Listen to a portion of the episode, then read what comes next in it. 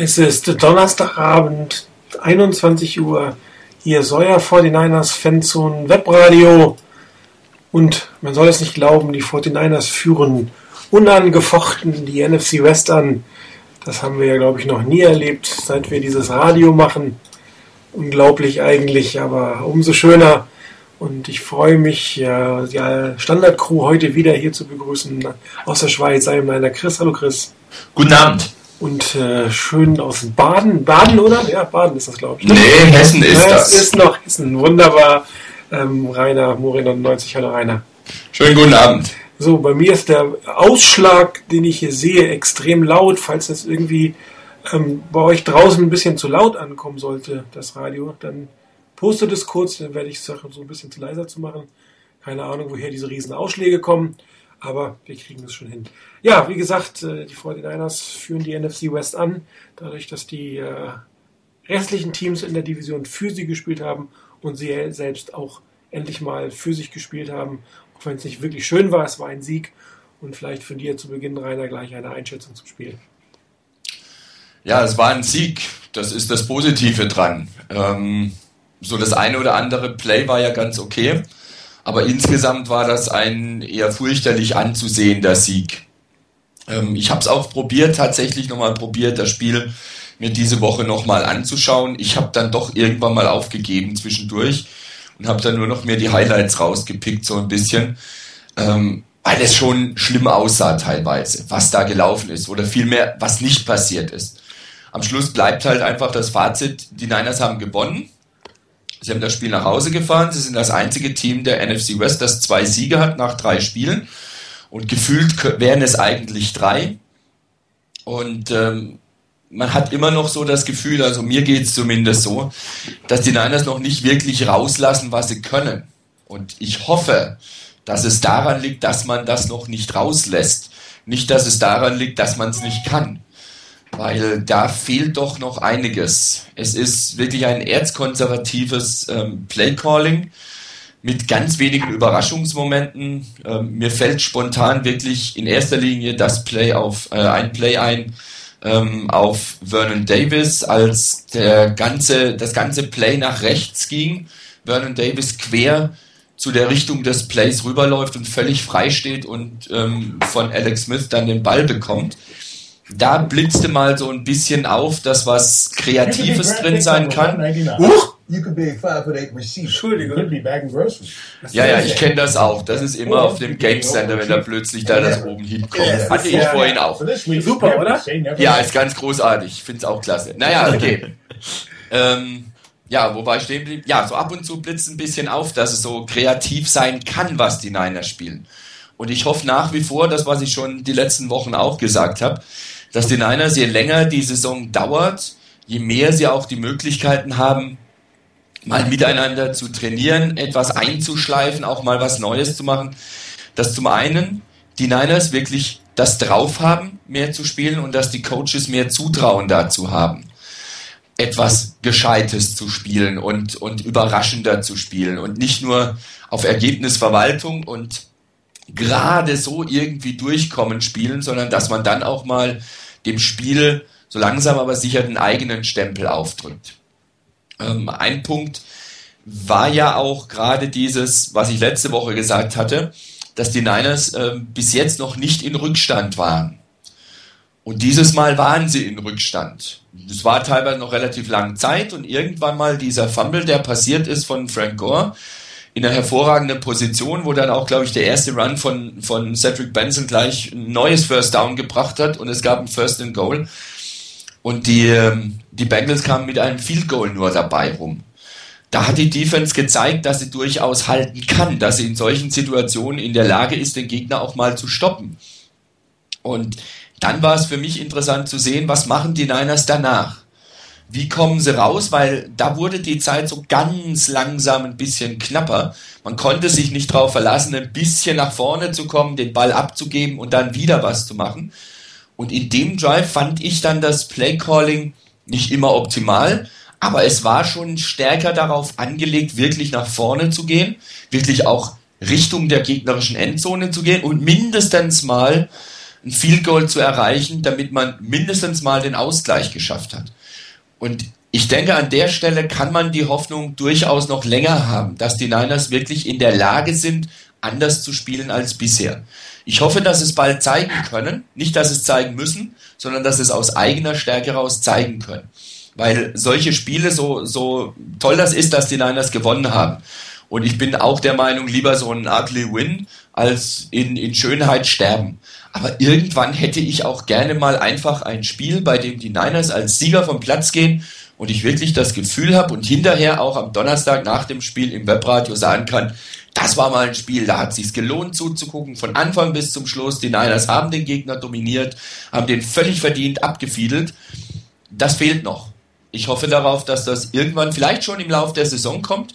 Vielleicht müssen wir uns gedulden bis nächstes Jahr. Ich hoffe es nicht. Werden wir sehen. Wir haben ja noch ein paar Spiele vor uns. Ja, Chris, wie sieht es bei dir aus? Kurze Einschätzung. Ähm, eigentlich auch ganz ehrlich, ich halte mich da kurz, weil Rainer Weg schon sehr viel gesagt hat, was eigentlich mir auch aufgefallen ist. Ähm, es war ein zähes Spiel, ich meine, es irgendwann äh, extrem lange stand es einfach 3 zu 0 für, für Cincinnati und die 49ers kamen nie aus der eigenen Hälfte raus. Ähm, es passt aber auch in, die, in diese Reihe der ersten zwei Spiele, denn ich hatte so ein bisschen das Gefühl, die 49ers beschränken sich so extrem darauf, wir tun das, was in dieser Situation notwendig erscheint. Nicht, was wir gut können, sondern es ist einfach so ein bisschen ein minimalistischer Ansatz, ähm, fand ich, dass man sich wirklich darauf beschränkt, so das Wichtigste zu tun, das, den Schaden in Grenzen zu halten und am Ende halt auch, vielleicht wie jetzt in diesem Spiel, reicht ein Drive und das Ganze und man entscheidet das Spiel. Ähm, gefallen hat mir die Defense, denn die hat Plays gemacht, hat äh, speziell auch in dieser Red Zone Situation nach dem Fumble äh, sensationell gehalten. Das hätte das Spiel entscheiden können, wenn die 49ers da nicht auf der Höhe gewesen wären. Wir hatten letzte Saison auch schon solche Situationen, wo es einfach wichtig gewesen wäre, dass eine Unit wirklich das Spiel kontrolliert oder das Spiel dreht. Das war die Defense in diesem äh, Spiel. Auch die beiden Picks, die man gegen Andy Dalton der sich ja wirklich äh, in, der bisherigen, ähm, in den bisherigen zwei Spielen sehr gut gezeigt hat und sehr ballsicher und wenige Fehler gemacht hat. Die 49 Stevens hat es geschafft, wirkliche Big Plays zu machen, den, äh, den Bengals keine wirklichen Chancen zuzulassen. Und das hat mir gefallen. Die Offense wiederum, sie hat grundlegend, äh, grundsätzlich fehlerfrei gespielt, hat vielleicht eben dieses Fumble, aber das kann passieren, Wirklich grobe Fehler waren nicht dabei, aber halt auch auf einem extrem minimalistischen äh, Level. Also man hat nicht wirklich viel zeigen wollen. Und ähm, ja, kommt noch dazu, dass ich wirklich zufrieden bin mit Kendall Hunter und mit Michael Crabtree. Denn ähm, ich, hab, ich erwarte von Crabtree speziell nicht, dass er irgendwie der absolute Star ist, der Leader, der die ein wirklicher Top-Receiver in dieser Saison. Aber er soll eigentlich so ein bisschen die Flashes zeigen. Und die hat er effektiv gezeigt.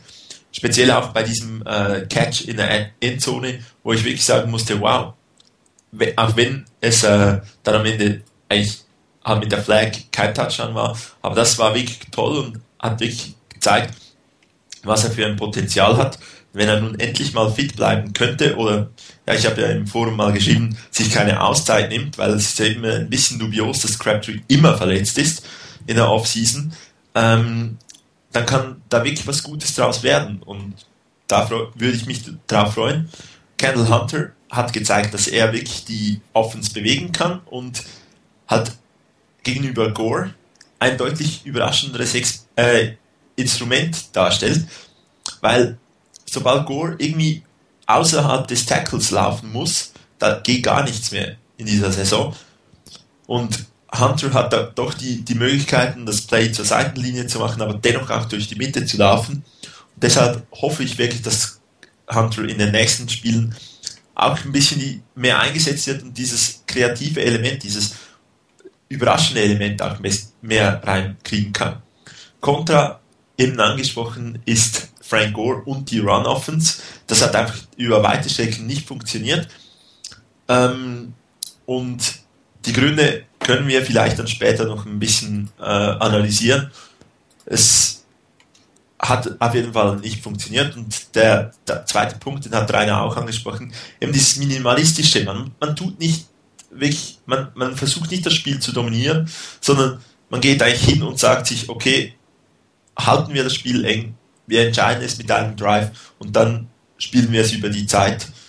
Kann gefährlich sein, es hat schon zweimal funktioniert, einmal knapp nicht. Ähm, in der Zukunft erhoffe ich mir auch das Gleiche wie Rainer. Es soll Spiele geben, wo man am Ende sagen kann, cool, die Niners haben dominiert von, von Beginn weg, gut gespielt und ja, am Ende steht es nicht 13 zu 8, sondern hoffentlich irgendwie vielleicht mal 23 zu 10 oder irgend so, dass man wirklich sagen kann, ja, die Niners, sie hatten es äh, unter Kontrolle. Ähm, es gab die paar tollen Plays, ansonsten wirklich ein zäher Abend. Ja, zäh ist wirklich, glaube ich, ein sehr guter Begriff. Ähm, ich glaube, Jim Harbaugh würde es eher als geduldig oder als effektiv oder ähm, der Situation angepasst bezeichnen, aber ich glaube, als Fan ist, ist zäh tatsächlich ähm, ein wirklich sehr passender Begriff, meiner Meinung nach. Also, ich fange auch mal mit dem Positiven an. Die Verteidigung, die das Spiel gegen Dallas noch verloren hat, hat es gegen Cincinnati eigentlich gewonnen. Sie haben es offen gehalten. Sie haben eigentlich nur einen wirklich schlechten Drive. Das war mal wieder der erste. Da muss man tatsächlich sich langsam Sorgen machen, weil der erste Drive der Gegner ähm, doch durchaus äh, Tendenz hat, schon gleich zu Punkten zu führen. Da könnte man sich vielleicht ein bisschen besser darauf einstellen. Das heißt, muss man sagen, dass danach Vic Fangio ähm, entsprechend äh, die Adjustments macht und äh, es auch schafft, die, die äh, Punkte dann nicht zu machen oder die Yards die Gegner nicht machen zu lassen. Die Verteidigung hat das, die 49ers das die ganze Zeit eigentlich im Spiel gehalten und man hatte, obwohl in der Offense jetzt nicht so viel lief, also ich hatte jedenfalls nie das Gefühl, das ist ein Spiel, was irgendwie in die Binsen gehen müsste, weil, weil gleich fallen ganz viele Punkte für die, für die Bengals, dann ist es vorbei. Und du hast es erwähnt, Chris selbst ähm, nach dem wirklich äh, bedauerlichen Fumble von Gore hat die Defense äh, zugemacht und, und, nur das Field Goal zugelassen. Das ist fast das Maximum rausgeholt, was aus der Saison rauszuholen war.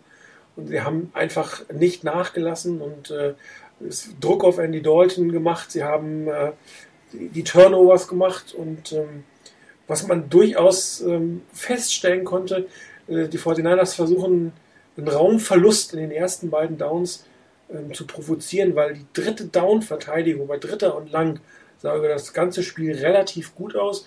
Man hat da sich sehr schön auf dem Spielfeld verteidigt, einen schönen Pass-Rush gemacht, hat dann äh, das, die so 10 bis 15 Yard Area relativ gut verteidigt, also durchaus den Catch machen lassen, aber dann sicher getaggelt und nach hinten ging gar nichts. Also das war eine sehr schöne Dreiteilung im Prinzip der Defense, um beim dritten und lang bei den Bengals wirklich alles zuzumachen. Also das hat mir sehr gut gefallen. Und äh, so kann es auch gern gegen die Eagles äh, weitergehen nächste Woche. Was mir auch ziemlich gut gefallen hat, äh, du hast ihn schon erwähnt, Michael Crabtree, ähm, äh, bisschen Schatten, aber auch relativ viel Licht. Schatten sind die Dinge, die einfach zu einfach sind. Also Michael Crabtree scheint sich bei den einfachen Sachen nicht ausreichend zu konzentrieren gab es einen Pass von Alex Smith, da hat der Druck, ging in der Mitte Schritt nach vorne, hat denn zwar relativ tief gepasst auf Michael Crabtree, aber das ist ein Ball, den er hätte fangen können. Andere Dinge, die dann deutlich viel zu hoch, zu weit in der Coverage waren oder auch nachher den leider nicht gegebenen Touchdowns, waren viel, viel, viel schwierigere Pässe und die hat er sicher runtergeholt. Und äh, ich habe das Gefühl, Jim Harbaugh sollte viel extra schwierige Catches ähm, kreieren, weil Alex Smith trifft es, hm, hat man ja gesehen. Das sah nicht unsicher aus, das war nicht knapp. Er hat die schwierigen Bälle auch an den Mann gebracht. Und äh, Michael Crabtree fängt die schwierigen Bälle. Und das absolut positivste in Offense war, dass man äh, die beste Waffe Vernon Davis endlich mal, endlich mal genutzt hat. Äh, acht Catches, 114 Yards, glaube ich. Ähm, man hat wirklich gezielt Plays für ihn gemacht, hat ihn in den richtigen Situationen äh, eingesetzt, äh, hat leider keinen Touchdown erzielt, es wäre ihm zu gönnen gewesen, hat aber äh, den, den großen Gain bei dem von Rainer schon erwähnten Spielzug gehabt. Ich glaube, der hat auch hinterher zu Touchdown geführt, die, diese Serie. Und äh, das ist eigentlich die Stärke ja von Jim Harbos, mit, mit den Titans viel zu machen. Und er hat halt mit Vernon Davis die ersten beiden Spiele viel zu wenig gemacht. Der hat sich nicht beschwert, aber der ist ins, ins Head Office gesagt, hat gesagt, hier, äh, was können wir denn machen, damit ich mehr involviert wäre. Und Jim Harbaugh hat ihn gehört und äh, hat ihn ins Spiel gebracht. Und das hat äh, First Downs gebracht. Das hat ähm, wirklich Zug auch in die Offense gebracht in dem Moment, wo er involviert war. Relativ schlecht die Diskussion haben wir jetzt auch gehabt, das Laufspiel rund um Frank Gore. Ähm, wobei man sagen muss, ich habe das Spiel gestern nochmal fast ganz gesehen, dass er am Anfang gar nicht so schlecht gespielt hat. Da waren schöne Läufe dabei. Ähm, er wurde schwächer im Laufe des Spiels. Ich weiß jetzt nicht genau, wann er sich verletzt hatte. Kann auch durchaus sein, dass das ihn ein Stück weit behindert hat, aber äh, Chris hat es ja schon erwähnt, wir werden gleich das Thema Frank Gore selber nochmal ansprechen und ich habe hier zwei, drei Plays vorbereitet, wo man oder wo ich meine zu sehen, mein äh, interessierter Laie, mehr sind wir ja alle nicht, aber wo ich meine zu sehen, ähm, dass Frank Gore durchaus schlechte Entscheidungen trifft und etwas von dem, was ihn jahrelang ausgemacht hat, verloren hat. Und wie gesagt, das ist auch keine, keine Böswilligkeit, keine fiese Kritik. Mit 28 ist man in dieser Liga als Running Back schon alt. Und wenn man sich Frank Gores Statistiken anguckt, es gibt, glaube ich, nur eine Saison in den letzten Jahren, wo er 16 Spiele bestritten hat. Das heißt, sein Körper ist am Abbau und seine Kräfte sind vermutlich am Abbau. Und das schnellste war er noch nie. Und ähm, es steht zu befürchten, dass die äh, Zeit ein wenig an ihm nagt. Wir wollen mal gucken. Ähm, ich hoffe, dass er zumindest diese Saison noch ähm, mehr leisten kann. Ich bin mir aber relativ sicher, dass ähm, Frank Gore keine so großartigen Leistungen mehr bringen wird für dieses und nächstes Jahr. Ob wir ihn ähm, in zwei Jahren überhaupt noch sehen im Team, das wird man dann zeigen.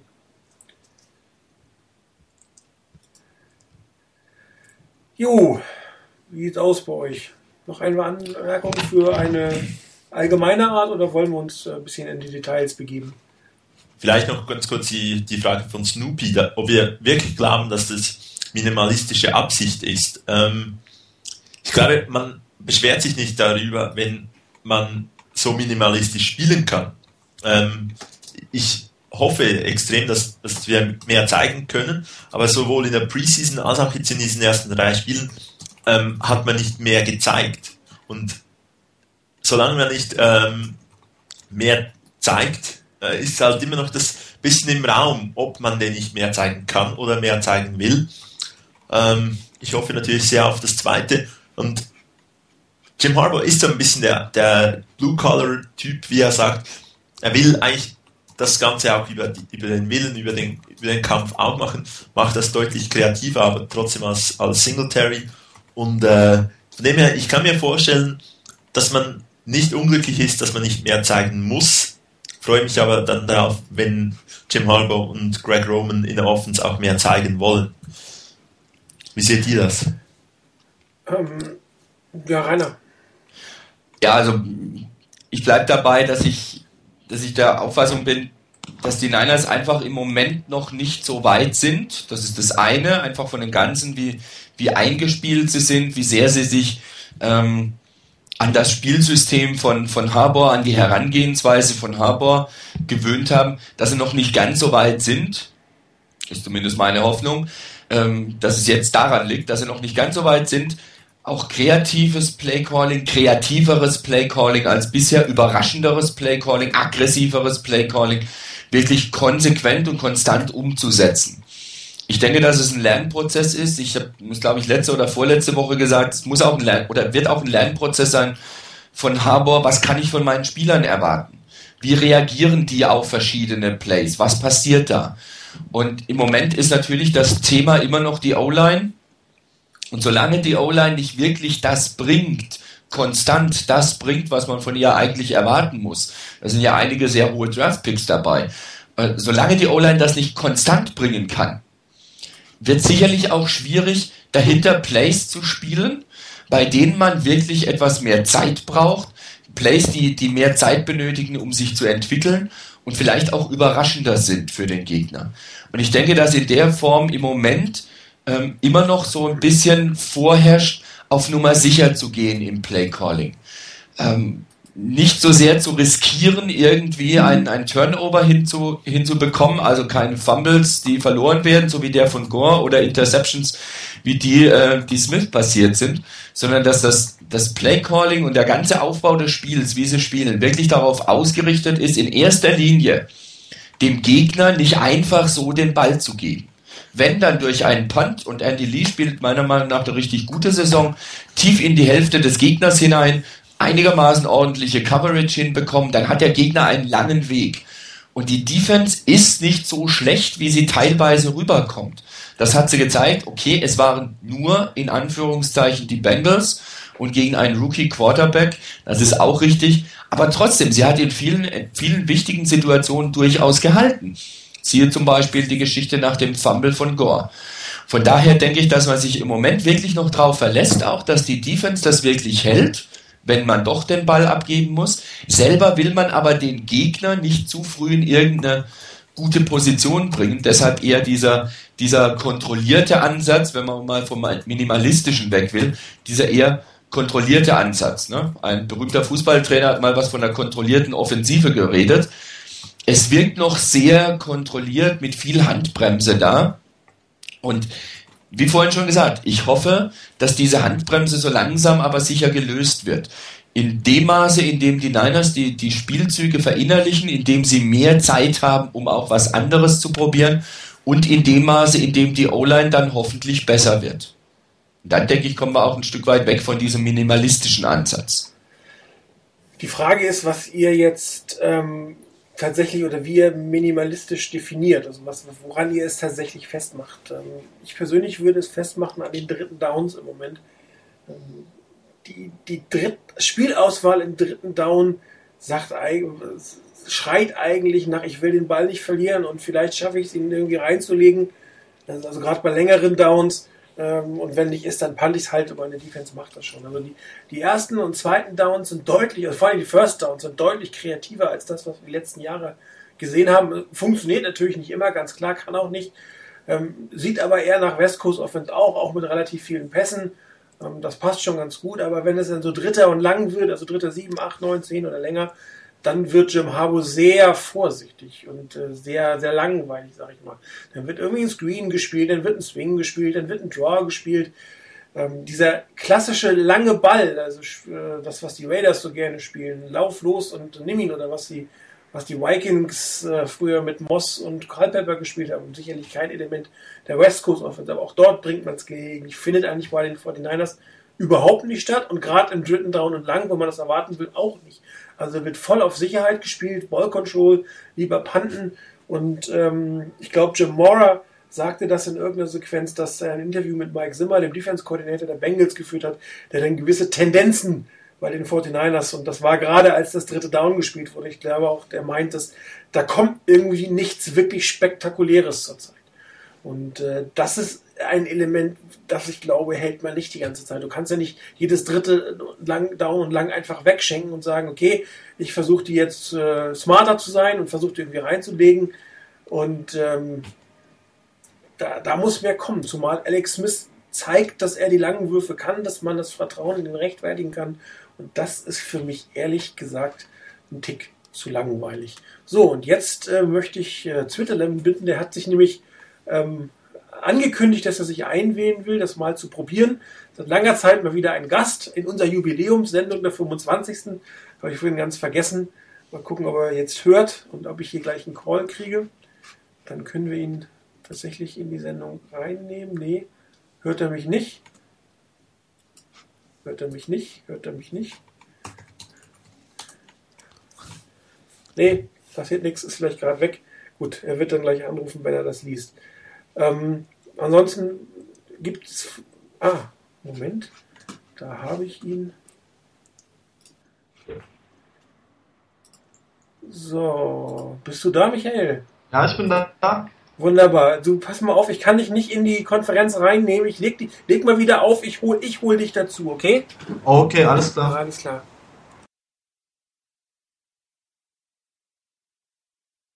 Rainer Chris, hört ihr mich? Jo, ich höre dich jetzt, jetzt wieder. Wunderbar, alles klar. Ja, dann, äh, ich sehe gerade mit dem neuen Skype komme ich noch nicht ganz so klar. Das heißt, ich hole den äh, Michael mal rein. Der kennt äh, auf dem Board äh, läuft er unter Twitterlemon, heißt Michael und äh, hat gebeten, eincallen zu dürfen und das machen wir doch jetzt sehr gerne. Hallo Michael. Hallo. Wunderbar. Kannst du dich einen Tick lauter machen? Ja, Moment, ich versuch's. Nicht zu viel. Okay. Sag was? Jetzt. Wunderbar. Okay. Leg los.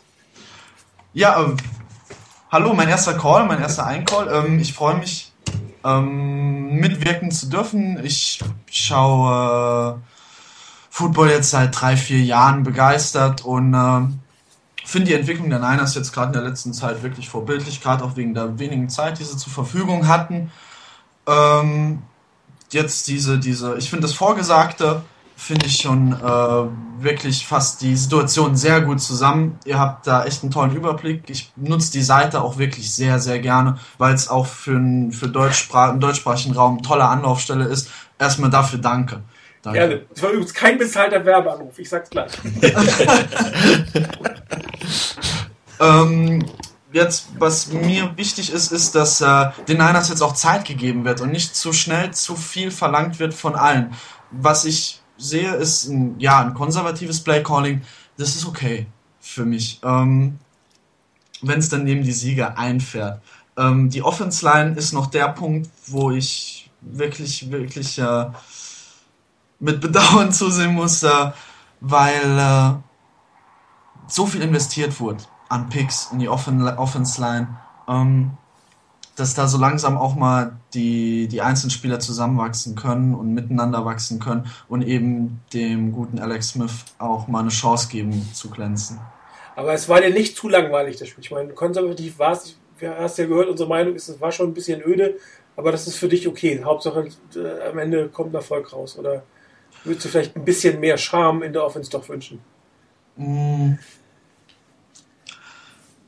Ja, also es ist natürlich, gerade wenn man, wenn man Niner-Fan ist und aus der Vergangenheit her sehr verwöhnt ist, mit einem, mit einem tollen, äh, mit einer tollen West Coast Offense, ähm, ist es, ist es sicherlich schön, einen, einen äh, 27-0-Erfolg oder, oder, oder höher zu sehen. Allerdings äh, hat mir die Defense-Leistung so gut gefallen, ähm, dass ich dann gar nicht immer so dieses Offensivfeuerwerk brauche. Okay, ja, das ist eine, natürlich eine valide Ansicht ähm, es gibt auch Leute oder viele Leute, die Spaß am defensiven Football haben und die an einem, einem 6-3 mehr abgewinnen können als einem 35-30. Das ist natürlich auch absolut ähm, legitim, kann man nicht zu sagen. Ja, ich meine, ich würde mich nie über einen Sieg be äh, beschweren der 49ers und äh, man kennt ja meinen Spruch, den ich von äh, Bill Belichick abgekupfert habe. Ähm, schlussendlich können mir die Stats sowas von egal sein, äh, wenn die 49ers gewonnen haben. Ähm, denn darum geht's. Und ob es jetzt ugly war, ob es jetzt ähm, langweilig war oder so, am Ende zählt der Sieg. Jetzt natürlich hätte ich gerne das tolle, das Offensivfeuerwerk und die Defense hält und die Special Teams sind sensationell. Ähm, na gut, so weit sind wir hoffentlich noch nicht. Ähm, also wir sind noch nicht so weit und ich sage mal, hoffentlich äh, sind wir bald so weit oder bald näher daran. Und äh, ja, am Ende zählt der Sieg, da, da bin ich absolut einverstanden. Genau. Ja, Michael, noch was, was du uns mitteilen möchtest? Mm, ja, die Diskussion um Frank Gore, die kann ich nicht nachvollziehen. Nach, okay, drei, okay. nach drei Spielen, dass, ähm, dass, dass dann Reporter anfangen zu schreiben, ist er der Alte oder kann er das, kann er das äh, abrufen, das Altgeleistete. Ähm, er hat ja eh einen, einen Vertrag, soweit ich das richtig mitbekommen habe, der eh sehr leistungsgebunden ist. Daher habe ich eh keine Bedenken. Und äh, das wird sich doch jetzt erst über die, über die Entwicklung zeigen der Saison, was, was jetzt los ist mit Frank Gore und wie viel äh, äh er dann noch für die Niners tun kann. Und äh, es ist auch so, dass die Niners eben vom Offensiven her als, als laufstark eingestuft werden. Deswegen vom Gameplan denke ich, ähm, stufen, stufen die Frank Gore immer als am, wirklich am gefährlichsten ein, mit zusammen Vernon Davis. Ähm, und deswegen ist auch eine hohe Konzentration im Gameplan auf Frank Gore ausgerichtet und deswegen sehe ich das nicht so dramatisch. Dein Wort in Gottes Gehörgang, äh, ich kann mich dem ehrlich gesagt nicht anschließen. Mhm. Und wir werden das auch gleich nochmal mit einigen Plays, oder ich werde es versuchen, mit einigen Plays ähm, zu zeigen, was ich sehe, was, was mir im Moment äh, eher Sorgen macht. Wie gesagt, keine Angst, aber zumindest mal sorgen. Gut, okay, dann danke ich dir erstmal für deinen Anruf. Ja, gerne. Dankeschön, Und, äh, dass ich dabei sein Bitte? Dankeschön, dass ich dabei sein durfte. Na klar, wir freuen uns ja, dass endlich mal wieder jemand die Möglichkeit genommen hat, hier einzurufen. Dazu haben wir das hier eingerichtet. Und äh, ich glaube, seit mindestens 20 Sendungen hat sich keiner mehr getraut. Und ich hoffe, dass sich das jetzt ändern wird. Ähm, ich selber habe ehrlich gesagt gerade nicht so die Chance, dich wieder rauszuhauen, sozusagen. Also ähm, überlasse ich dir selber quasi. ja, okay. Ähm, das neue Skype ist irgendwie für den Mac. Ich bin da noch nicht ganz durchgestiegen, wo da jetzt wirklich sämtliche Funktionen sind. Okay, alles klar. Alles klar, alles klar. tschüss. Danke, Michael, ciao. Tschüss. Ja, er hat uns ja eine wunderbare Überleitung jetzt gegeben zum, zum Thema Frank Gore. Ähm, äh, wollen wir erst ein Play machen? Soll ich, oder soll ich erst ein Play machen in diesem Fall? Ich habe sie ja rausgesucht. Oder äh, möchte einer schon von vornherein was sagen? Ja, ich bleib bei meiner, ich bleib bei dem, was ich, was ich schon gesagt habe. Ähm, natürlich ist, ist vieles davon abhängig von dem, was die O-Line spielt. Klar. Ähm, und er hat häufig, und Gore hat häufig auch nicht wirklich den Platz, um auf Touren zu kommen. Aber ähm, ich bleib dabei, für mich sieht es zumindest so aus, als hätte er so bei den ersten ein, zwei Schritten ein bisschen diesen, diesen Antritt verloren, den er hatte. Und ich bleib auch dabei, dass es nicht in allen Situationen, aber dass es, dass es dieses Jahr mehr Situationen gibt, bei denen er in dem Moment, in dem er Kontakt aufnimmt mit dem ersten Verteidiger, nicht so entschlossen wirkt, nicht so, ähm, ja, der Begriff, der ja auch da war, decisive wirkt. Nach dem Motto, ich will, ich habe jetzt den Kontakt, das ist mir jetzt erstmal egal, der geht eher aus dem Weg, wenn ich gegen den prall. Und, und dann habe ich noch ein, zwei, drei Yards hinterher und vielleicht bleibe ich stehen und habe noch fünf Yards mehr. Und ich kann es nicht genau wirklich dran festmachen an dem. Aber es wirkt zumindest auf mich so, wenn ich, wenn ich Frank Gore laufen sehe, dass er diesen ersten Schritt so ein bisschen verloren hat und in dem Moment, in dem er den ersten Kontakt hat, nicht mehr so durchschlagskräftig, so entschlossen wirkt, so wild entschlossen wirkt, wirklich noch mehr zu machen. Ich glaube nicht, dass es am Vertrag liegt. Ich glaube, Frank Gore ist ein Spieler, so wie ich ihn von, von dieser Entfernung einschätzen kann. Der, der spielt einfach für sein Leben gern Football. Der will Football spielen. Der hat Spaß dabei, Football zu spielen. Aber es kann sein, dass diese, Last, die er in den letzten Jahren bei den 49ers zu tragen hatte, dass vielleicht seine letzte Verletzung im letzten Jahr, vielleicht auch die Summe der ganzen Verletzungen, die er hatte, so ganz allmählich sich wirklich bemerkbar macht bei ihm. Ich hoffe es nicht. Ich hoffe, dass er wieder in Gang kommt. Und ich hoffe auch, dass die Coaches einen Weg finden, Frank Gore frisch zu halten, sodass er wirklich auch noch mehr und noch länger was leisten kann. Aber ich habe wirklich das Gefühl, so ein bisschen was fehlt. Und das ist teilweise halt so das entscheidende bisschen. Ja, ähm, jetzt hätte gut ein Play gepasst, was ich erst hatte, jetzt doch nicht gemacht hat. Habe aber, ähm, das war das Play, bevor Kendall Hunter den, den Touchdown gelaufen hat, wo Frank Gore wirklich einen Run für, für null Yards gelegt hat, der auch nicht gut aussah. Und danach wurde er ausgewechselt und Kendall Hunter kam aufs Spielfeld. Und äh, die Kamera ist auf Gore gegangen, die seinen Frust gezeigt hat. Er war wirklich genervt. Das sind so Situationen, wo er früher mehr rausgeholt hat. Und ich befürchte, dass er selber merkt, dass es, dass es nicht mehr so funktioniert, wie er sich das wünscht. Also auch, ne, da kann man noch so, so wollen im Kopf, aber irgendwie geht es nicht mehr. Und, und wenn es irgendwie nicht mehr geht und du es einfach nicht mehr auch, auch äh, durch irgendwelche Aktivitäten dagegen kämpfen kannst, dann, dann ist das wirklich sehr schwierig. Und man darf es einfach nicht vergessen. Er ist 28 Jahre lang. Er war das Workhouse für mehrere Jahre. Und ähm, 28 ist ein Alter, an dem Running Backs abbauen. Definitiv. Und selbst wenn er noch eine solide Saison spielt, sollte man sich, glaube ich, von dem Frank Gore von vor drei, zwei, drei Jahren verabschieden. Ich glaube, man ist hinterher einfach nur frustriert. Ich habe jetzt mal. Ähm, darf ja, ich noch ganz kurz einen Punkt, den du angesprochen hast? Ähm, der gefällt mir eigentlich auch ganz gut. Es, für mich ist bei Gore ein Stück weit das Problem, es funktioniert nicht so ganz. Und dann scheint er mir teilweise wirklich das beinahe ein bisschen zu viel zu wollen. Dass wie die Geduld nicht, nicht hat, dann das Play zuerst zu suchen und dann die Lücke zu nehmen. Denn ich glaube, so oft wie ich Frank Gore in dieser Saison dabei gesehen, äh, oder gesehen habe, dass er in den Haufen hineinläuft, das kann ich mich nicht erinnern, dass, dass Frank Gore so oft passiert ist. Möchte das Ganze nicht mit einer ähm, äh, daran festmachen, dass es Frank Gore ist, oder dass er alt ist oder dass er nicht will, dass der Vertrag zu hoch ist. Das überhaupt nicht. Das ist eine, halt ein, für mich hängt, ist das ein ganzes Gebilde aus Offensive Line, die keine Löcher macht, Frank Gore, der vielleicht ein bisschen ja, frustriert, frustriert dahinter steht und das, das Play unbedingt machen will und ja, dann vielleicht ein bisschen ungeduldig ist. Es war vor einiger Zeit, ich bin nicht mehr ganz sicher, letzte Saison, vorletzte Saison, dann die ähm, Kommentatoren immer wieder gesagt, wie, wie toll Frank Gore das macht, dass er die Geduld hat. Und sobald dann die Lücke aufgeht, dann hat er diesen wirklich guten Antritt, geht durch die Lücke durch, egal wie groß die ist und holt die Yards raus. Das fehlt diese Saison. Und ähm, ein bisschen, ein Stück weit hat das Candle Hunter geschafft, aber es ist halt ein, ein wenig, es ist das gesamte Zusammenspiel aus, die Pass-Offense muss funktionieren, die Run-Blocking-Offense muss funktionieren und Frank Gore, die Lead-Blocker, die müssen das Ganze auch äh, verbessern. Also ich, ich möchte deswegen nicht eine, eigentlich eine Frank Gore-Diskussion haben, deshalb habe ich eigentlich auch gesagt, mir gefiel Gore und die Run-Offense nicht wirklich und äh, aber ich, glaub, ich hoffe ganz, ganz schwer, dass da noch was im Tank ist. Ja, ich habe jetzt mal ein Play, warte mal, es ist äh, uh, jetzt ah, von der, so, jetzt habe ich äh, einen Spielzug mal ähm, hochgeladen äh, von Frank Gore. Es war, wie man sieht, Ende des zweiten Quarters. Dritter und zwei. Äh, also zwei Yards, etwas, was man eigentlich ähm, beim Laufspiel von einem, von einem Running Back seiner Klasse erwarten muss, dass er hier das First Down convertet.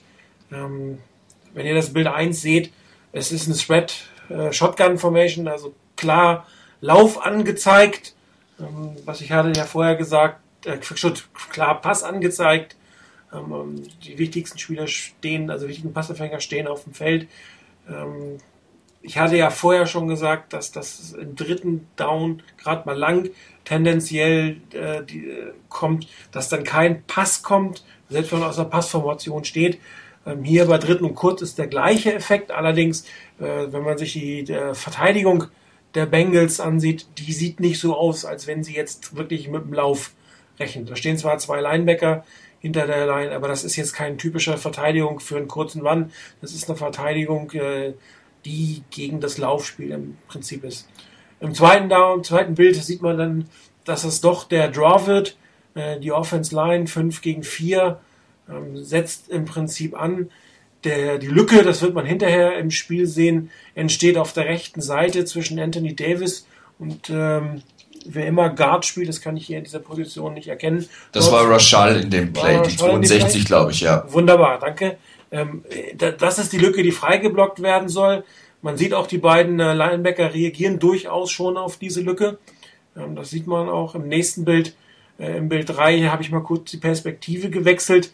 Ähm, hier sieht man noch relativ gut, dass die Mitte zugemacht wird äh, von den, von den O-Line-Spielern. Warren Davis blockt auf der Außenseite und hier entwickelt sich langsam die Lücke. Und im Bild 4 sieht man sie eigentlich. Im Bild 4 sieht man die Lücke, die aufgemacht werden soll, die auch gut verteidigt wird. Also es sind ausreichend Blocker vorhanden. Der Safety hinten ist relativ weit weg. Frank Gore auf der linken Seite läuft noch auf Alex Smith zu und er läuft auch auf diese Lücke zu. Das siehst du auch im Bild 5. Dort hat er den Ball in der Hand. Er läuft noch gerade auf die Lücke zu. Im Bild 6 fängt er langsam an, sich in die linke Richtung zu bewegen. Das sieht man auch im Bild 7. Die Tendenz ist schon weg von der Lücke, die, die, die ist nach links. Und es ist völlig unklar, warum er jetzt nach links geht. Das macht überhaupt keinen Sinn. Er braucht zwei Yards. Hier wird nicht von ihm erwartet, dass er 20, 30 Yards, er braucht zwei Yards, das heißt Richtung ähm, Line of Scrimmage, vielleicht sogar den Kontakt haben, dann nach vorne fallen und das ist ein First Down. Und äh, dann sieht man ab Bild 8 und Bild 9, er cuttet von der Lücke weg und er cuttet genau in den Part rein, wo natürlich keine Lücke für ihn aufgeblockt wird. Und wo auch die O-Liner, man sieht das ja sehr gut, die gehen nach rechts. Ne? Man sieht Mike Iopati, der nach rechts blockt. Ähm, Goodwin Center blockt nach links den Spieler weg. Vernon Davis selber hat eigentlich keine großen Aufgaben mehr, weil das Spielzug da nicht laufen wird und man sieht immer noch die Lücke zwischen Rashal und Davis und Frank Gore cuttet weg und wunderbar sieht man es dann nachher im Bild 10. Frank Gore geht nach links, die Lücke ist rechts da und im Bild 11 landet er, was Chris gerade gesagt hat, im Haufen und ich glaube, das wird sogar ein Loss. Das ist also für mich völlig unbegreiflich, warum er in diesem Moment einfach einen Cut macht. Einmal verliert er Geschwindigkeit, ne, er war im Vollspeed, macht den Cut, verliert Geschwindigkeit und läuft nicht in die sich ihm bietende große Lücke hinein. Und das ist für mich nicht der Frank Gore, wen wir letzte Zeit gesehen haben. Er muss hier nicht 30 Yards machen, er muss sich nicht das Optimale suchen, er muss die Lücke nehmen, den Kontakt nehmen, nach vorne fallen, First Down machen, dann nimmst du dein, dein, dein Timeout oder auch nicht, ist genug Zeit da und, und bist schon fast in Field Goal Range. Und davon gibt, gab es mehrere von diesen Spielzügen. Ich habe nachher noch einen, wo er einfach eine Entscheidung fällt, vom Play, vom designten Play wegzugehen, ohne Not und die auch hintereinander, äh, hintereinander nicht funktioniert. Und da kannst du auch der O-Line irgendwann keinen, keinen Vorwurf mehr machen, weil die blocken so, wie es gedacht ist. Nämlich die Mitte ist frei, die rechte Seite ist frei und die linke Seite muss so lange frei bleiben, dass zumindest der Handoff vernünftig funktionieren kann. Und äh, wie gesagt, das Bild 10 ist für mich einfach sehr, sehr ausschlaggebend, dass er direkt in die, in die fast in die rote Wand oder rot-schwarze Wand reinkattet, die er da durchkommt. Und da, wo es für ihn freigemacht ist, da nicht. Und ähm, das sind so Sachen, die sind im letzten Jahr oder letzten Jahre nicht unbedingt passiert. Also ich, hab ich hatte das Play auch ähm, so im Hinterkopf und als ich das gesehen habe am Sonntag, so in der Entwicklung, als es losging, habe ich gedacht, wow, das sieht gut aus, er läuft in die Richtung, da ist eine Lücke da, da tut sich was auf und dann habe ich mich gewundert, warum er plötzlich abbiegt. Und ähm, als ich mir das angeschaut hatte dann, äh, weil wie gesagt, einen Teil davon habe ich ja wenigstens gesehen, da war das Play auch mit dabei, da habe ich mir gedacht, er hat vielleicht da irgendwie gesehen, dass da mehr Raum wäre irgendwo. Nur da war kein Raum. Also entweder hat er die Situation komplett falsch eingeschätzt, nach dem Motto, ähm, das hält da rechts nicht und da geht die Lücke zu. Oder links tut sich plötzlich eine Lücke, eine Lücke auf. Aber wie auch immer, das war eben auch ein Play, wo, wo man ganz klar sieht, da rechts ist die Lücke, da muss er drauf zu, da muss er durchgehen. Und er geht drauf zu und macht den Cut woanders hin. Und äh, ich glaube, solche Plays hatte Frank Gore durchaus ab und zu. Es ist ja nicht so, dass er perfekt jedes Mal die richtige Lücke getroffen hat. Aber solche Plays waren seltener bisher und solche Plays werden so langsam aber sicher häufiger. Und das ist das, was ein bisschen störend ist und wo man sicherlich überlegen muss, wie man damit umgeht und, und was sich da tut. Ich hoffe, dass er sich wieder fängt. Aber so richtig die wirkliche Hoffnung oder Gewissheit, gar dass er sich wieder fängt, habe ich im Moment nicht. Dazu gibt er, glaube ich, auch zu wenig Anlass. Chris, wie sieht es bei dir aus? Ja, es bestätigt eigentlich genau das, was ich vorhin gemeint habe. Ähm, nicht ganz in dem Play, aber so die Tendenz, dass Frank Gore auch die, eben die Lücke nicht ganz so konsequent ähm, nimmt, wenn sie da ist. Und so ein bisschen das Zögerliche hat und irgendwie ja, es hat jetzt nicht ganz funktioniert. Jetzt muss doch in diesem Play einfach noch mehr gehen und dabei vielleicht eben das einfache Play ein bisschen aus den Augen verliert. Ähm, ja, er hat auch schon gute, gute Entscheidungen getroffen, dass er vielleicht nicht ganz die, die Lücke genommen hat, die jetzt da auf den ersten Blick aufging, aber in diesem Spielzug, da denke ich auch, da sieht man voran in, im Bild 9, äh, da links ist auch ein Defender dann noch ganz alleine. Also wenn er da noch ganz nach links außen hätte gehen wollen, da hätte einer schön auf ihn gewartet, dass es Play nach links. Das konnte eigentlich gar nicht funktionieren. Und also entweder hat die hat die Offensive Line da links ganz toll versagt, wenn das Play so designt gewesen wäre. Das glaube ich aber ehrlicher, ehrlicherweise nicht. Ähm, ist halt schade und äh, ich hoffe, dass das äh, dass Frank Gore diese Geduld die ihm vielleicht hier gerade etwas gefehlt hat, dann auch wiederfindet. Ich habe noch ein zweites Play, was zwar nicht, es ist nicht ganz so offensichtlich, aber er macht wieder, er macht wieder einen Cut vom Spielzug weg. Wie das erste war das etwas krasser, vielleicht hätte ich die andersrum posten sollen. Hinterher ist man immer schlauer. Wartet mal. So, ähm, jetzt bitte einmal auf Reload. Das ist das Posting Nummer 42. Da sieht man das relativ gut. Ähm, in zweiter und acht Situation diesmal. Die 49ers stehen ähm, in einer Formation, die bei ihnen äh, sowohl ein Passing als auch eine Running Formation ist, wobei in diesem Spiel tendenziell mehr daraus gelaufen wurde. Man sieht die, die Trips Formation, zwar keine klassische Trips Formation, aber drei Wide Receiver auf der linken Seite. Ähm, was man auch sieht, das ist für dieses Spielzug nicht ganz unwichtig, ist, dass die Bengals äh, tendenziell auf der rechten Seite einen, einen Überhang haben. Äh, man sieht den Cornerback, der auf dem Wide Receiver steht und man sieht den Safety, man sieht daneben noch einen Linebacker und auch die Linie ist ein Stück in die Richtung versetzt. Das heißt, vom Frank Gore aus gesehen rechts ist der Schwerpunkt der Verteidigung angesetzt. Und im nächsten Spielzug sieht man, wie der Spielzug losgeht. Hier ist der Spielzug diesmal auf die linke Seite designt. Also die drei Wide Receiver, die entsprechend ausreichend äh, Blocker auf der linken Seite darstellen. Wir werden übrigens einen ähnlichen Spielzug nachher nochmal sehen. Das ist nämlich der Touchdown von Kendall Hunter. Das ist ein ähnlicher Spielzug. Ähm, die Wide Receiver und der Titan sollen da wegblocken. Ähm, die Line, das sieht man in die, in der, im rechten Bild ganz gut, drückt die Spieler nach rechts weg. Es entsteht nicht unbedingt eine gute Lücke auf der linken Seite. Das gebe ich in diesem Fall zu. Da haben wir wieder das U-Line-Thema, dass die durchaus besser sein könnte. Aber das ganze Spiel, der ganze Spielzug war schon nach links designt und äh, auf der anderen Seite hatte die Verteidigung den Schwerpunkt und man sieht ab Spiel 4 und Spiel, äh, Bild 5, dass Van Gogh auch hier wieder den Cut macht. Das heißt, er verliert Geschwindigkeit, nachdem er den Ball von Alex Smith übernommen hat, um nach rechts zu gehen, obwohl das Spiel auf der linken Seite hätte sein sollen. Man sieht in den Bildern 5 und 6, ähm, dass das Blocking vielleicht nicht perfekt ist, aber die Lücke ist da. Ne? Michael Ayopati hat seinen Gegenspieler, Davis und äh, Staley, glaube ich, haben den, den linken äh, äh, End und ähm, der Linebacker, der dort in der Mitte steht, der hätte sicherlich den Tackle gemacht, aber vielleicht erst nach drei, vier Yards. Aber Frank Gore macht den Cut auf die Seite, ähm, wo vielleicht auch eine Lücke gesehen hat, aber es war von Anfang an der Schwerpunkt der Defense diese Seite. Die Offense Line blockt ihm auch da unbedingt nicht was frei. Er muss einen sehr, sehr langen Weg gehen ins Loch. Wenn ihr euch die Lücke anguckt, die ist auf, die ist äh, neben ähm, Anthony Davis, da entsteht die Lücke. Die, die Lücke ist aber doppelt so weit weg wie die, die ihm eigentlich aufgeblockt werden soll.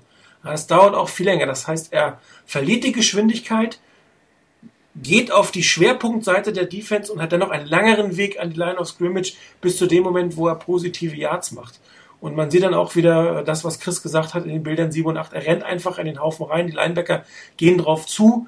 Die Lücke auf der linken Seite, wie gesagt, nicht wirklich super, aber sie ist tendenziell da. Und ich glaube, dort hätte er mal mehr Yards gemacht, als er das auf dieser Seite haben konnte. Also wieder ein Cut in die falsche Richtung, weg vom Spielzug. Ähm, ich habe noch ein drittes Play gehabt, auch das wäre jetzt vielleicht ein bisschen viel gewesen. Da wäre sogar noch ein Vorblocker da gewesen, auch hinter dem geht er nicht. Auch wieder weg vom Spielzug. Ich weiß nicht, ob er da zu viel machen will, was Großes haben will. Aber was eins, was ich von Jim Harbaugh jetzt gelernt habe in der kurzen Zeit, ist, er macht sich unglaublich Gedanken über das Design eines Spielzugs, über das Blocking-Schema und der Running Back sollte mal an der erster Linie versuchen, das auszunutzen und da nicht noch hinten rumzutatzen. Und wie gesagt, er ist, er ist nicht mehr 22, er ist 28 und den, Speed hat er nicht mehr, um da hinten rumzukommen. Auch um, also rechts um Davis rum wäre keine Option gewesen. Der rennt da genau in den Cornerback rein. Und das sind einfach so Dinge, die zu oft für ihn vorkommen. Wie gesagt, am Anfang sah das gar nicht so schlecht aus, aber solche Plays finden viel zu oft statt, wo er falsch läuft, in den Haufen rein, nach einem Jahr getackelt wird, null Yards oder verlost getackelt wird. Und das ist nicht der Frank Gore, den wir die letzten Jahre gesehen haben.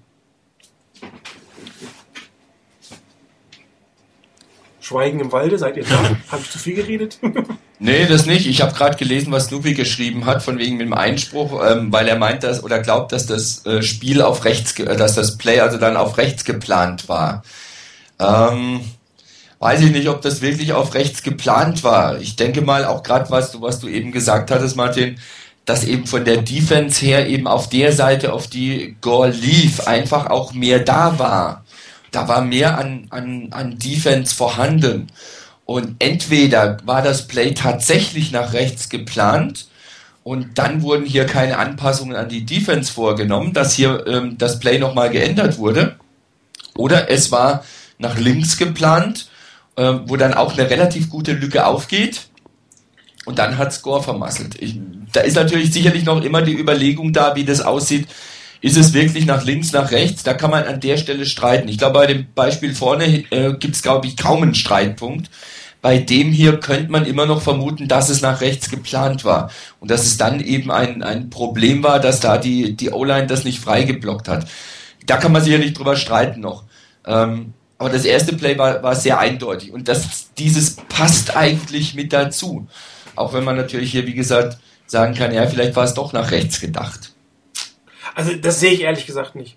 Dann, das hätte ich, das würde mich wundern, ganz ehrlich. Dann hätte ich den Händler auf einer anderen Seite erwartet. Es gibt eigentlich keinen Grund, warum ich, wenn ich den dahin passe, den Handoff auf dieser Seite machen muss. Dann mache ich ihn andersrum. Wir haben ja nee, alle fest. Also, ja. Also ich kann mir vorstellen, dass ein Misdirection Play ist, dass eigentlich ähm, Gore zunächst nach links gehen soll und dann nach rechts in diese Lücke, weil die Lücke zwischen ähm, Anthony Davis und äh, Jal Rashad ist schon sehr groß, aber das Problem ist halt, da warten gleich zwei äh, Defender hinten dran und von dem her, die haben, wenn es ein Misdirection ist, was ich mir doch vorstellen kann, ähm, dann ist, äh, haben einfach die beiden Linebacker nicht mitgespielt. Ähm, schlussendlich, was ein bisschen dagegen spricht, ist, wie, wie unglaublich konsequent die ähm, Receiver da unten blocken. Äh, man sieht das im Bild 6 eigentlich noch gut, dass sie eigentlich äh, da die, den einen Defender zu zweit wirklich lange blocken, ja. obwohl Gore auf die andere Seite geht. Das ist für mich ein bisschen unlogisch, weil sie eigentlich den, den Spieler einfach mal kurz wegblocken könnten, im Wissen, Gore kommt eh nicht da hinten dran und dann vielleicht mal schauen können, können wir irgendwo downfield gehen und nochmals irgendwo helfen. Von dem her, es kann ein Misdirection Play sein, was ähm, Jim Harbaugh sehr oft einsetzt. Ähm, aber die beiden Linebacker haben dann nicht mitgespielt. Also ich glaube ehrlich gesagt nicht unbedingt dran, weil Frank Gore ist halt nicht der schnellste. Also Misdirection Play mit ihm hm, weiß ich nicht, ob er das wirklich machen soll. Und dann wundert mich wirklich diese Drei-Mann-Formation auf der linken Seite, dass da nicht nochmal eine Motion gekommen ist, dass man da das Blocking-Schema nicht verändert. Also das hätte ich, würde ich mich, also ich hätte jetzt mal, mal mindestens äh, 70, 30 auf links. Gut, aber natürlich hat jeder seine eigene äh, Recht, Meinung, äh, Recht auf eine Meinung. Aber ich glaube ich glaub schlichtweg nicht, dass das eigentlich nach rechts gehen sollte.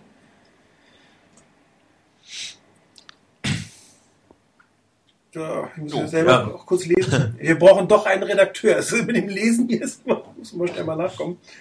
Also falls sich einer hier als Redakteur in der Nähe von Frankfurt bewerben kann, der kann dann gerne immer herkommen und hier kurz äh, lesen und äh, Stichwortkarten rübergeben. Dann geht es ein bisschen flüssiger. Das, ne das nächste Mal äh, rufen wir einfach Jim Harbour an, zeigen genau. ihm diese Bilder und fragen, hey, was war da los? Hm, vielleicht können wir ja einfach mal eine E-Mail an das Head Office stellen und sagen, wir haben hier eine Wette und äh, sagt mir doch mal bitte, was es sein sollte. Ich glaube, unsere Antwort schon ist irgendwo nahe Null. ja, also wie gesagt, äh, Frank Gore jetzt zwei Beispiele, ähm, warum ich einfach im Moment ein schlechtes Gefühl bei ihm habe. Ähm, es wird sicherlich nicht das Ende seiner Karriere sein, aber hier nochmal 13, 1400 Yards von ihm erwarten, ähm, zweistellige Touchdown-Zahlen. Ich glaube, das ist ein bisschen zu viel verlangt und äh, ich meine, wir sollten uns alle darauf einstellen, dass über kurz oder lang ein anderer Running Back, vielleicht ist es Kendall Hunter, hat ja gute Ansätze, äh, man zumindest ähnliche Anzahl an Carriages bekommt, vielleicht sogar ähm, irgendwann den Workload von Franco abnehmen wird und wir werden vielleicht da jetzt am Wochenende schon einen ersten Eindruck bekommen, da Frank Gore ja doch verletzt zu sein scheint und es noch nicht ganz klar ist, äh, wie viel und ob er überhaupt spielen kann. Ja, also ich habe auch gerade irgendwo einen Tweet gelesen und gucke gerade mal bei NFL.com. Ähm, das könnte sein, dass es für Gore vielleicht sogar gar nicht wirklich reicht für den Sonntag zum Spielen. Ähm, und auf jeden Fall dürfen wir sich da wohl sicher sein, dass Dixon und Hunter mehr, mehr Touches bekommen am Sonntag als bisher. Erzwungenermaßen und dann muss man sehen, was sie draus machen. Ob das dann auch wirklich weiterhin Absicht bleibt, ihnen mehr Touches zu geben, ähm, muss man abwarten. Wäre ein, ein ziemlicher Verlust, denn ich glaube, Frank Goritz hat immer noch ein, hat ja, er ist sehr, doch ziemlich ballsicher und so. Ähm, aber ja, man, ich freue mich auch darauf, eigentlich die, die Jungen mal noch zu sehen, was die dann effektiv rausholen können. Ähm, ja, ballsicher auch da. Ähm, er hatte ja mal eine größere Schwäche, hat es dann wieder ein bisschen in den Griff bekommen. Gut, ein Fumble ist jetzt nicht das Schlimmste von der Welt, aber auch da ähm, hätte das Spiel durchaus kippen können. Ne? In dem Moment, wo Frank Gore den Ball verloren hat, es war ja mal eine seiner Schwächen. Und auch da hoffe ich, dass das jetzt zumindest nicht wieder vermehrt auftaucht. Selbst wenn er jetzt nicht die 1000 Yard läuft, aber den Ball festhalten, das sollte schon. Jo, vielleicht wollen wir aber auch mal äh, ein positives, einen positiven Spielzug in, in, ins Feld werfen. Ähm, wir haben ihn vorhin erwähnt, oder ich habe ihn erwähnt, ohne jetzt hier das, das äh, der, der Touchdown, ach Quatsch, nicht der Touchdown, der Up and Out auf Vernon Davis. Ich hatte ja gesagt, dass äh, Jim Harbaugh es, es, versucht, smarter zu sein als seine Gegenspieler oder sein Gegen, Gegenpart, um das mal so auszudrücken, dass er versucht, ähm, wirklich intelligent äh, die Spielzüge zu gestalten, um äh, die Stärken seiner Spieler auszunutzen. Und äh, der folgende Spielzug, oh, ich habe irgendwie heute ein paar Probleme hier mit meinem Browser, aber das kriegen wir auch gelöst. Der folgende Spielzug äh, wird das hoffentlich ein Stück weit verdeutlichen, wofür ich rede. Ähm, es ist, man sieht es im ersten Quarter, First, First, First and Ten, ähm, eine Formation, eine Offset-Eye bei den 49ers, eigentlich eine typische Run-Formation. Ähm, Vernon Davis kommt von der rechten Seite auf die linke Seite in Motion. Ist es dadurch eigentlich immer noch eine Run-Formation? Ähm, wobei Jim Harbaugh hier jetzt äh, dieses, diese extreme Ungleichgewicht äh, ein bisschen auflöst. Vorher, als Vernon Davis auf der rechten Seite, hast du auch den Thailand gehabt, die Offset-Eye, wo alles nach rechts gerochen hat, äh, auch nach Lauf nach rechts. Ähm, durch den Demotion von, von äh, Vernon Davis lockert er das Ganze ein Stück weit auf, die Verteidigung. Man sieht es aber ähm, äh, am Safety, der am Bild 1 noch äh, in der Nähe der First Down Linie stand, mit der Motion von äh, äh Vernon Davis allerdings äh, bis auf 5 Yard in Line of Scrimmage herankommt und äh, das, äh, dieses Herankommen wird einer der Erfolgsfaktoren für dieses Play sein, was gleich kommt. Ähm, es ist kein Play-Action-Pass, es ist ein wirklich ganz normaler Pass. Das heißt, man könnte eigentlich äh, überlegen, ob aus der Run-Formation Play-Action kommt. Jim Harbour hat sich dagegen entschieden. Genau der Grund kann ich natürlich auch nicht sagen. Der eine kann sein, auf dem Fullback kannst du hier nicht mehr faken, der steht Offset soweit klar zum Blocken und Frank Gore hinten geht äh, auf eine Swing-Route, vielleicht als Sicherheitsreceiver. Und ähm, Jim Harbour hat sich entschieden, dass dieses Spielzug kein Play-Action braucht und er hatte nachher im Endeffekt recht. Was man schon sieht, äh, Vernon Davis geht sofort nach links Michael Crabtree geht auf seinen Gegenspieler äh, und versucht ihn ein Stück weit äh, wegzuziehen. Die äh, Linie formiert sich wieder, das hatten wir letztes Mal schon gesehen, so in so einer Art Halbkreis auf die Seite, wo der Pass nachher kommt. Das haben wir ein paar Mal gesehen, ein paar Plays. Und äh, dieses, dieses, diese Art des Blockings scheint den 49ers gerade im Passspiel gut zu tun. Das funktioniert relativ gut. Es gibt ähm, ähm, Alex Smith ausreichend Zeit, ähm, Im Bild 5 sieht man eigentlich den, den Schlüssel zu diesem Spielzug. Nämlich, ähm, dass Vernon Davis, der deutlich schneller ist als seine Gegenspieler, direkt hinter ähm, Michael Crabtree cutten wird. Das heißt, hier hat auch der Gegenspieler eigentlich keine Chance, schon eine Parallelbewegung äh, mit Vernon Davis mitzugehen, weil er dann in seinen Verteidiger oder in Michael Crabtree rein äh, laufen würde. Das heißt, er ist immer noch im Winkel, was ihn sofort in eine schlechtere Position gegen Vernon Davis bringt, weil der einfach viel schneller ist als er. Und äh, im Bild 6 sieht man das dann auch. Jetzt kann er erst die Bewegung mit Vernon Davis mitmachen. Ne? Michael Crabtree ist ihnen vorbei und jetzt kann der Safety erst die Bewegung Richtung Außenlinie mit Vernon Davis mitmachen und hat aber einen absolut schlechten Winkel. Das sieht man nachher im Bild 7. Der kommt einfach definitiv vom Winkel her nicht an Vernon Davis heran, an die Geschwindigkeit von Vernon Davis nicht heran, ist zusätzlich noch in der Vorwärtsbewegung, also vorwärts und rechts. Und jetzt im Bild 8, jetzt macht Davis den Cut. Und da ist natürlich der Safety völlig außer Balance. Diesen Cut kann er von der Bewegung, die er vorher gemacht hat, gar nicht mitmachen. Und äh, durch diesen Cut ist Vernon Davis einfach schon im Vorteil. Und äh, man sieht im nächsten Bild, ähm, äh, hat Alex Smith schon geworfen. Das heißt, er sieht es eigentlich, er weiß eigentlich, was passiert. Er weiß, dass, dass Vernon Davis definitiv dieses Duell gewinnen wird. Und es ist fast egal, ob er das um zwei, drei oder vier Meter gewinnt. Er gewinnt dann, glaube ich, um sechs oder sieben Meter. Der Ball geht in die Richtung, die abgemacht ist und der Gegenspieler hat einfach keine Chance. Und äh, man sieht auch, dass der Gegenspieler von, von Michael Crabtree einfach von dem weggezogen wurde und nicht mehr im Bild ist. Und äh, neben dem Safety der Bengals steht noch ein Lautzeit Linebacker. Der war auf Frank Gore an, auf die Swingroute vom Frank Gore wieder ähm, wahrscheinlich im Design her der Grund, warum es kein Play-Action war, warum man Frank Gore wirklich gleich auf die Außenseite gepackt hat, weil der Outside-Linebacker einfach auf ihn gucken muss. Wenn der sich von Anfang an auf Davis konzentriert, dann ist Frank Gore an der Line of Scrimmage irgendwann frei, macht mal locker fünf Yards. Äh, nicht die ganzen schönen Yards, die, die Vernon Davis gemacht hat, aber doch ausreichend. Ne? Ich habe das also nicht bis zum Ende gemacht, aber im Bild 11 sieht man, das war einfach verloren. In dem Moment, wo der Cut gemacht wurde, war er verloren. Und der Grund war einfach, dass man es wieder schön geschafft hat, äh, Vernon Davis hinter Michael Crabtree vorbeizubringen. Der hat den Gegenspieler in eine falsche Richtung gelenkt, der hat einen falschen Winkel gehabt, dann die falsche Impuls, man konnte nicht wieder raus.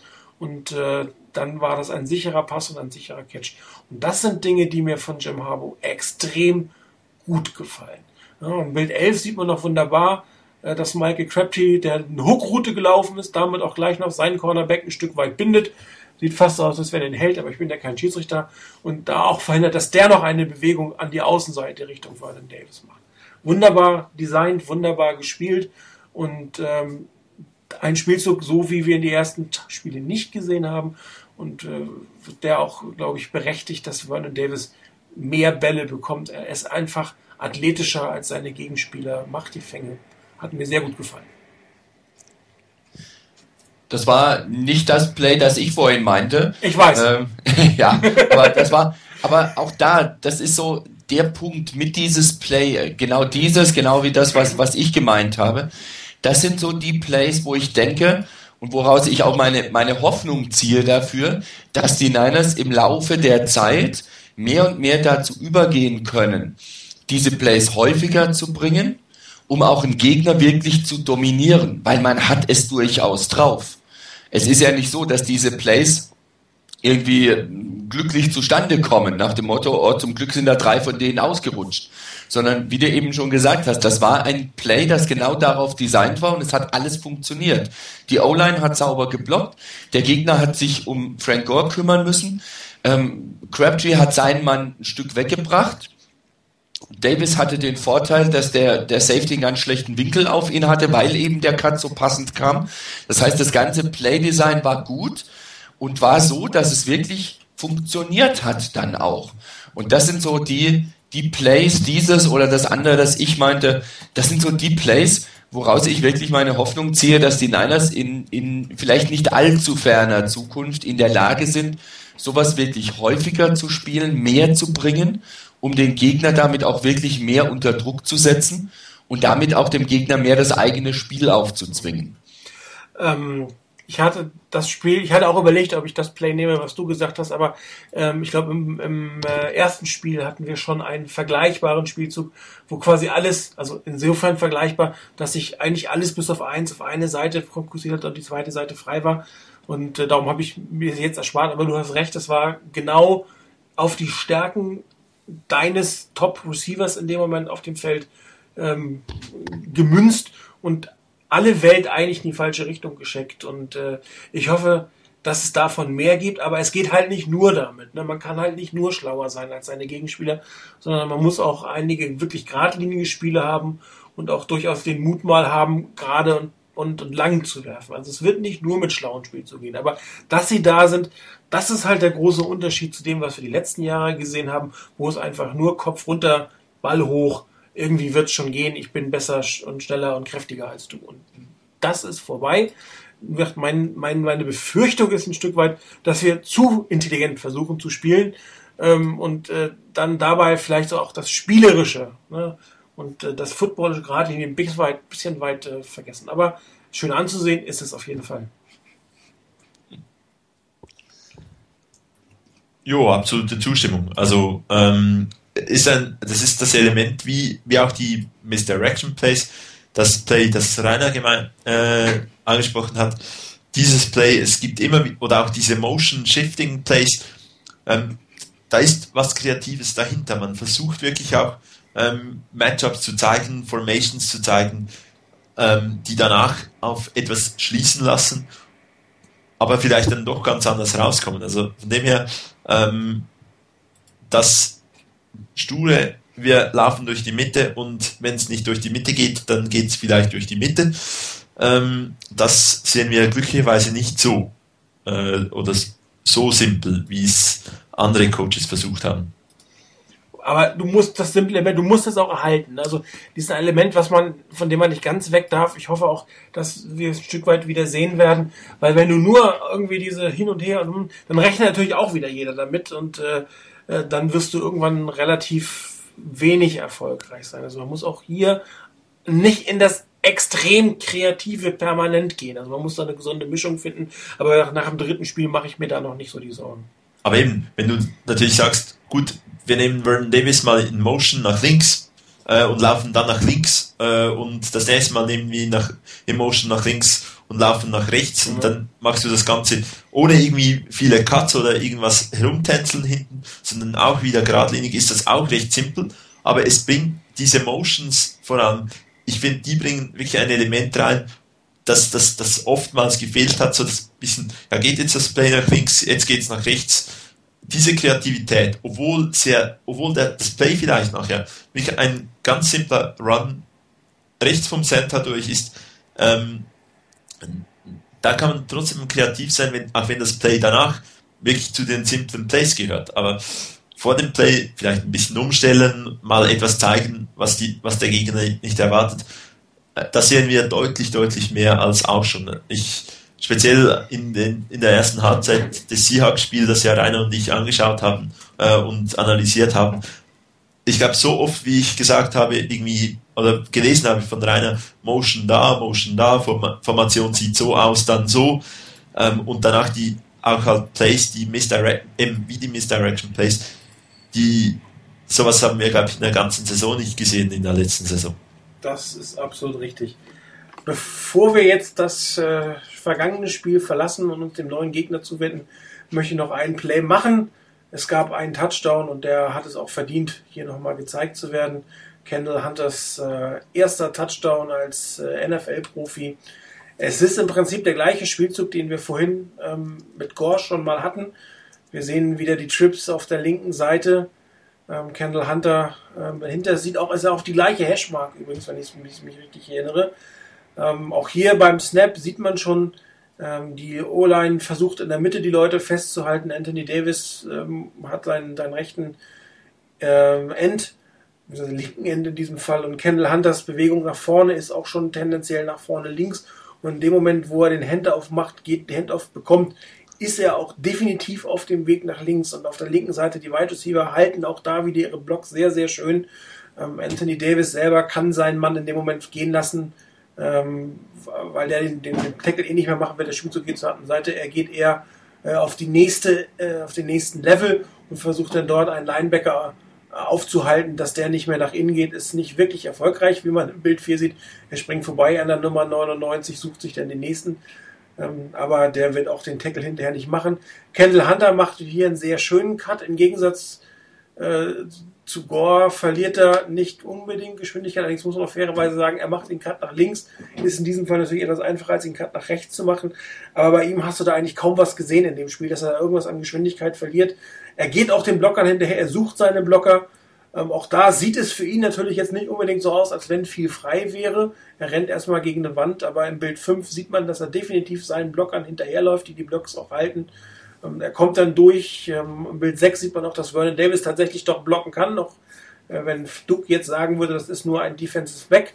Aber den hält er zumindest so lange fest, äh, bis Kendall Hunter, den man im Bild 7 eigentlich kaum, ach doch, da sieht man ihn jetzt wieder aus dem Gewusel raus, er bricht noch den letzten Tackle. Das sieht man auch an mehreren Plays, dass, dass Kendall Hunter in dem Moment, wo er den Kontakt von der Defense bekommt, noch zwei Yards macht. In diesem Fall sind reichen die zwei Yards zum Touchdown. Bei einem anderen Play ähm, hat es dann zum First Down gereicht. Also er nimmt den Kontakt, äh, drückt den Gegenspieler und macht hinterher noch seine, seine Yards. Ähm, ich kann mir durchaus vorstellen, nachdem Frank Gore den Mann davor nicht so wirklich gut abgelöst hat, dass, dass äh, Jim Harbaugh geplant hat, diesen Lauf zu machen und auch geplant hat, ihn diesmal nicht mit Frank Gore zu machen, der ähm, das ist ein, entweder ist es exakt der gleiche oder zumindest ein sehr ähnlicher Spielzug und äh, der Erfolg hat in diesem Fall recht gegeben und äh, es ist wirklich ein schöner Touchdown, der auch hinterher eigentlich den Sieg für die 49ers gebracht hat und darum hat er zumindest mal verdient, hier kurz gezeigt zu werden. Also ich, zwei Sachen dazu. Zum einen, das, was Hunter gespielt hat, das war ich auch schon während des Spiels, als ich mir es am Sonntag angeguckt habe, gedacht habe. Er geht da quer, er macht die Cuts, ohne so wahnsinnig viel Geschwindigkeit zu verlieren. Und in dem Moment, in dem die Lücke da war, hat er den Cut eben nach rechts gemacht, ist seinen Blockern hinterher in die Lücke rein und irgendwie hatte ich das Gefühl, dass er nochmal so ein, zumindest einen kleinen Turbo zündet, nochmal richtig Gas gibt nach dem Motto, da vorne ist das Licht, da vorne ist die, die Endzone und da will ich jetzt hin. Da war viel Entschlossenheit dabei, da war auch ein schnelles Entscheiden dabei und ähm, hat er gut gemacht und ich finde auch das richtig, dass der Touchdown kommt. Äh, so wahnsinnig viele ähm, tolle Laufaktionen hatten wir vielleicht doch noch nicht diese Saison, da ist das in Ordnung. Ähm, ein Wort zu dem, von wegen, dass man diesen Run jetzt Hunter gegeben hat. Das war schon tief im vierten Quarter und das ist schon eine ganze Weile rum. Ich weiß nicht mehr genau, wann das war, ob das im zweiten Quarter war, wo die Verletzung von Gore war. Ich denke, dass man da schon ganz bewusst ihn eben nicht eingesetzt hat, weil er eben ähm, auch verletzt war und gar nicht mehr das so bringen konnte, jetzt allein von der Verletzung her, vom, vom Knöchel her. Ähm, da würde ich jetzt noch nicht sagen, dass man deswegen ihn rausgenommen hat und Hunter rein, weil Gore in einem ähnlichen Play zuvor eben den falschen Cut gemacht hat. Ähm, das wäre, glaube ich, ein bisschen zu viel, was man da auf Gore ablehnt. Ähm, er war da schon verletzt und es war die richtige Entscheidung, ihn dann da nicht zu bringen. Wobei für mich dann die falsche Entscheidung wäre, dass er den ersten Down gelaufen ist. Ne? Er ist ja, der First Down war auch ein Lauf für null Yards und äh, das wäre dann für mich schon wieder ein Fehler gewesen. Also wenn er so verletzt ist, dass, dass man ihn da nicht zwei Downs hintereinander laufen lassen kann, also dann hätte ich ihn auch im First Down einfach nicht, nicht reingebracht. Daher halt meine Vermutung, dass man gezielt für diesen Spielzug jetzt Kendall Hunter reingenommen hat, weil Frank Gore stand vorher auf dem Platz. Ja, wobei da, da könnte ich mir immer noch vorstellen, dass du beim, beim, dass das wirklich auch geplant ist, die beiden wechseln zu lassen und dann nimmst du halt Gore im ersten Down rein und guckst mal, was draus wird. Nicht in der, in der Meinung, okay, das bringt eh nichts, sondern wenn du noch Hoffnung hast, dass der was bringen kann, dann bringst du ihn rein. Wenn du die Hoffnung nicht hast, dann lässt du ihn draußen. Also ich denke schon, dass sie da vielleicht doch noch versucht haben, ihn spielen zu lassen mit diesem ersten Play und dann aber auch ganz bewusst gesagt haben, du machst das First Down und dann gucken wir, was Sache ist und dann kommt ein anderer rein und Hunter nimmt das zweite. Eben damit man bei Gore nicht alle Plays laufen lässt, dann hat er halt eins gehabt. Also da würde ich jetzt aber auch nicht so viel Betonung drauf legen. Ähm, für mich ist es auch ähm, mit Kennel Hunter noch ein bisschen noch mehr die, die äh, der war das Variantenreichtum, ähm, den man hat äh, im Backfield. Man kann ihn auf die, auf die Passroute schicken, man kann ihn nach außen laufen lassen und durch die Mitte. Und ich glaube, wenn, man einen Film angesch angeschaut hat von den letzten Jahren oder äh, vielfach von den 49ers, dann gab es da aus einer solchen Situation, was ist das? Ähm, Goal Situation mit irgendwie noch sieben Yards zu gehen. Ähm, Leadblocker, zwei Titans und Frank Gore durch die Mitte und ja, Kendall Hunter kann da, bringst du hinten rein. Die Defense muss, muss äh, kreativ bleiben, also muss sich einstellen darauf. Der, der Run kann überall hingehen. Ähm, Misdirection wie vorhin, äh, stur durch die Mitte oder halt eben so wie jetzt. Äh, oder es kann einen Pass geben. Also von dem her gut, kann mir sehr gut vorstellen, dass es nichts mit der Verletzung zu tun hat und nichts mit dem Play von vorhin, sondern wirklich damit zu tun hat, dass ähm, einem Candle Hunter noch die eine oder andere Option mehr bietet und man ihn deshalb mal aufs Spielfeld ges äh, geschickt hat. Wunderbar, das ist doch toll. Drei Optionen zu einem einzigen Play. So soll das sein. Ähm, ich würde sagen, äh, wir verlassen das Spiel gegen die Bengals und ähm, schauen auf den kommenden Gegner. Ähm, vor einigen Tagen sah es noch so aus, als wenn äh, die 49ers mal wieder, muss man sagen, einem Backup-Quarterback der Eagles gegenüberstehen würden. Ja, es hieß es ja, Michael Vick hat sich die Hand gebrochen. Jetzt sieht es nur so aus, dass er einen sogenannten Deep Bruise hat, also äh, wirklich eine, eine tiefe, eine starke Prellung. Das Ganze befindet sich allerdings an seiner rechten Hand. Kein Problem für Michael Vick, der ist Linkshänder. Und er selber hat ja auch gesagt, dass er sich zu 100% sicher ist, dass er spielen wird. Äh, seht ihr das jetzt als Vor- oder als Nachteil für die 49ers, dass Michael Vick da ist? Tja, das ist so eine Frage. Ne? hätte ich ja jetzt gesagt, ähm, es wäre von Vorteil, wenn, wenn Vic nicht da wäre. Aber gebranntes Kind, ne? Da hatten wir schon mal was mit dem Thema Backup Quarterbacks oder sogar zweimal bei den Eagles, wo wir vorher gejubelt haben, hurra, der Starting Quarterback ist nicht da, den Rest hauen wir so irgendwie weg. Ja, Pustekuchen war's. Ähm, in dem Fall jetzt mit, mit Vic hätte ich das trotzdem gar nicht so schlecht gefunden, wenn er nicht da gewesen wäre, weil ähm, ein Michael Vick trotz allem, ähm, auch wenn er vielleicht in der Saison noch nicht so überragend spielt, so stark spielt, wie er letzte Saison meistens gespielt hat, ähm, ein Michael Vick als Quarterback gibt dem, gibt der Offense deines Gegners einfach eine Dimension, die, die diese Offense ohne ihn nicht hat. Du hast einfach wirklich definitiv einen zweiten Mann im, im Backfield dann eben drinstehen, mit dem du rechnen musst, dass der läuft. Und das wäre bei anderen Quarterbacks, der oder bei, bei Kafka, der gespielt hat am, am Sonntag dann, da wäre das nicht der Fall.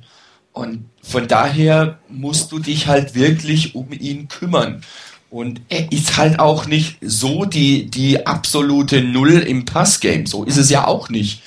Ähm, er hat sich da durchaus gemacht gegenüber dem am Anfang ähm, in seiner Zeit in, in der NFL. Also von daher, ähm, ich hätte schon gut gefunden, wenn er nicht dabei gewesen wäre. Aber man wächst am Gegner. Vielleicht ist es für die Niners gerade gut, dass er da ist.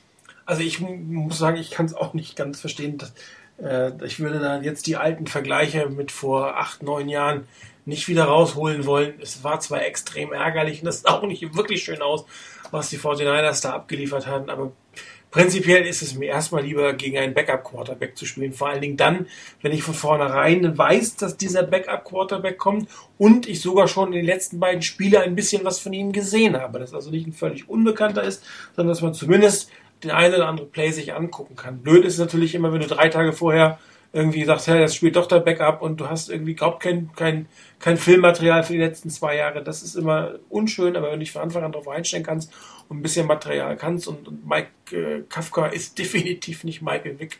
Und äh, ich glaube auch nicht, dass er eine Leistung wie damals AJ Feely oder sowas bringen kann. Äh, für mich persönlich wäre es durchaus schön gewesen, äh, wobei man wünscht niemanden eine schwere Verletzung. Ich möchte das gerne betonen, aber natürlich, wenn ich die Wahl gehabt hätte, hätte ich gesagt, naja, äh, lass sie noch mal ein Spiel draußen. Ähm, dann kann man sich auf das konzentrieren, was man am besten kann, nämlich Laufverteidigung. Ich glaube, die vierte oder fünf beste Laufverteidigung äh, äh, der Liga vor diesem Spiel, sogar die beste Laufverteidigung. Man hat sie mit 60 Yards abgegeben, im Schnitt verloren, ist aber auch immer noch eine Top-Leistung. Äh, was die Fortinanders an Laufdefense machen. Und dann hätte sich äh, komplett auf McCoy konzentrieren können, zumal auch, wie es aussieht, Jerry McLean nicht spielen kann und Sean Jackson noch nicht ganz so in der Saison ist, äh, wie sich das die Eagles wahrscheinlich selbst vorge vorgestellt haben. Jetzt muss man mit Michael Vick Vorlieb nehmen, über den gibt es eine Menge Filmmaterial und äh, man muss ja auch sagen, dass das äh, sogenannte Dream Team äh, der Eagles einen ähnlichen Saisonstart ablegt, wie das, das, das Dream Team der Miami Heat letztes Jahr im Basketball gemacht hat. Die haben sich irgendwann gefangen. Auch die Eagles werden sich irgendwann fangen. Ich hoffe jetzt nicht, dass das unbedingt am Wochenende passiert, weil in der jetzigen Form der Eagles, also der letzten drei, drei Spieltage, haben die 49 meiner Meinung nach durchaus eine Chance auf eine Überraschung auf einen Auswärtssieg. Oh, die Chance ist auf jeden Fall da. Also ähm, das Dream Team der Eagles ähm, ist noch nicht so wirklich traumhaft in die Saison gestartet. Ich meine, mit Ausnahme des ersten Spieltags, als sie bei den Rams gespielt haben, hatten sie ja jetzt nicht unbedingt auch gerade Fallobst zu spielen. Ähm, in Atlanta kann man verlieren und da war es eine Niederlage mit 31-35. Da sind sie ja nicht auseinandergenommen worden in dem Sinne und völlig ähm, hinten runtergefallen. Ähm, allerdings haben sie halt auch mit ihrer eigentlich hochgelobten Defense oder wo viele viel, ähm, viel Hoffnung reingesetzt hatten, hat auch 35 Punkte kassiert. Mhm. Ähm, das Heimspiel jetzt gegen die Giants war, glaube ich, ziemlich ernüchternd für die für die Eagles und ähm, die sind wirklich anfällig. Ich glaube schon, dass die Corners an sich wirklich gut sind, wobei ähm, bei dem einen Touchdown den die Giants erzielt haben, da hat Asamoah, äh, ja, ich sag's mal vorsichtig, nicht wirklich gut ausgesehen. Äh, wie er sich da von einem äh, Cruz war es, glaube ich, den vorher, glaube ich, nicht so viele Leute kannten, ähm, da hat verladen lassen und ausgespielt wurde von ihm. Also das war schon ziemlich anfängerhaft. Ähm, da hatten sich, glaube ich, die Eagles auch was anderes erwartet, nach dem Motto, der ist da und dann passiert da nichts. Und dann ist doch was passiert. Ähm, die Eagles haben auch durchaus Schwächen. Also ich halte die, die Linebacker-Crew, die sonst als bei den Eagles durchaus sehr stark war, für nicht wirklich so überzeugend. Also was ich von denen gesehen habe, das ist es nicht so wirklich. Ähm, man hat am Anfang Casey Matthews als Rookie einsetzen wollen als Mittellinebacker. Das war in der Preseason, glaube ich, noch halbwegs okay. Dann ist er mittlerweile auch gewechselt von, von Mittellinebacker, hat, glaube ich, zuletzt Will Linebacker gespielt und ähm, ja, mittlerweile ist es so, dass er vielleicht auch diese Position verlieren könnte und nicht nur noch in die oder ja, dass er in diese Rotation nur noch reinkommt genau. und nicht mehr Starter ist. Also da hatte man sich auch, glaube ich, etwas mehr versprochen von ihm. Ähm, vielleicht auch zu viel versprochen von ihm nach dem Motto Matthews, äh, Linebacker, das muss ein Kracher sein. Das ist es anscheinend nicht. Und ich glaube, die die Eagles haben echte Probleme gerade in der Mitte des Feldes. Ähm, und da sollten sie doch eigentlich anfällig sein. Und jetzt bin ich bei dem Thema, vor zwei Wochen habe ich es gesagt, äh, setzt doch eure Waffen ein. Und eine der wichtigsten Waffen der Niners ist nun mal Vernon Davis. Schickt ihn über die Mitte. Das ist die Chance, die man hat gegen die Eagles, gegen die Eagles Defense. Ich halte auch die Safeties nicht unbedingt für die großen Bringer. Also Nate Allen und Jaquan Jarrett. Ähm, ja, okay, aber der Jaquan Jarrett ist, glaube ich, Rookie noch und, und glaube Zweitrunden-Pick. Ähm, naja, also bitte, die sollte man doch angreifen können. Weil Nate Allen ja jetzt erst in die Starting Lineup gekommen ist. Richtig, das, das kommt noch dazu. Also ich denke, das ist schon was, wo man, wo man die Eagles wirklich angreifen kann. Es ist, ist ja nicht so, dass die Niners nur Vernon Davis haben. Da gibt es ja auch noch einen Delaney Walker, den man vielleicht auch über die Mitte bringen kann. Also ich denke, da kann man schon einiges hinkriegen, über die Mitte gerade des Feldes wirklich ordentlich was hinzukriegen, sodass die, diese, diese sehr aggressive Defense der, ähm, der Eagles immer noch gerne mal aggressiv spielt, dass man die so ein bisschen aushebelt und ein bisschen einbremst. Das wiederum sollte doch Chancen geben dann für das Laufspiel, um da ein bisschen was zu öffnen und vielleicht mehr Möglichkeiten zu bieten. Habt ihr irgendwas gehört wegen äh, Brandon Edwards, ob er wieder spielen kann? Ich habe überhaupt nichts gelesen die Woche. Ähm, nee, habe ich noch nichts gelesen. Ich gehe auch davon aus, dass er nicht spielt. Okay. Ich weiß auch gar nicht, ob er die Reise mitgemacht hat. Ich habe das irgendwie auch nicht mehr äh, bekommen. Vielleicht weiß das einer von euch, kann das ja mal kurz posten, äh, wie es um Brandon Edwards steht. Ja, Chris, du bist so still, still zu den Eagles.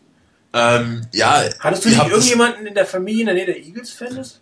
Nee, nee, nee, nee, nee. Das war Broncos, Entschuldigung. Nee, äh, das habe ich nicht. Ähm, die Eagles sind ein Team, das extrem viel Potenzial hat. Ähm, die haben wirklich tolle Spieler und eigentlich auch Coaches, die es schaffen, aus diesen Spielern sehr viel herauszuholen. Speziell Quarterbacks sehen ja in Philadelphia oftmals besser aus als an anderen Orten. Ähm, ansonsten stimme ich absolut mit euch, äh, stimme ich euch absolut zu.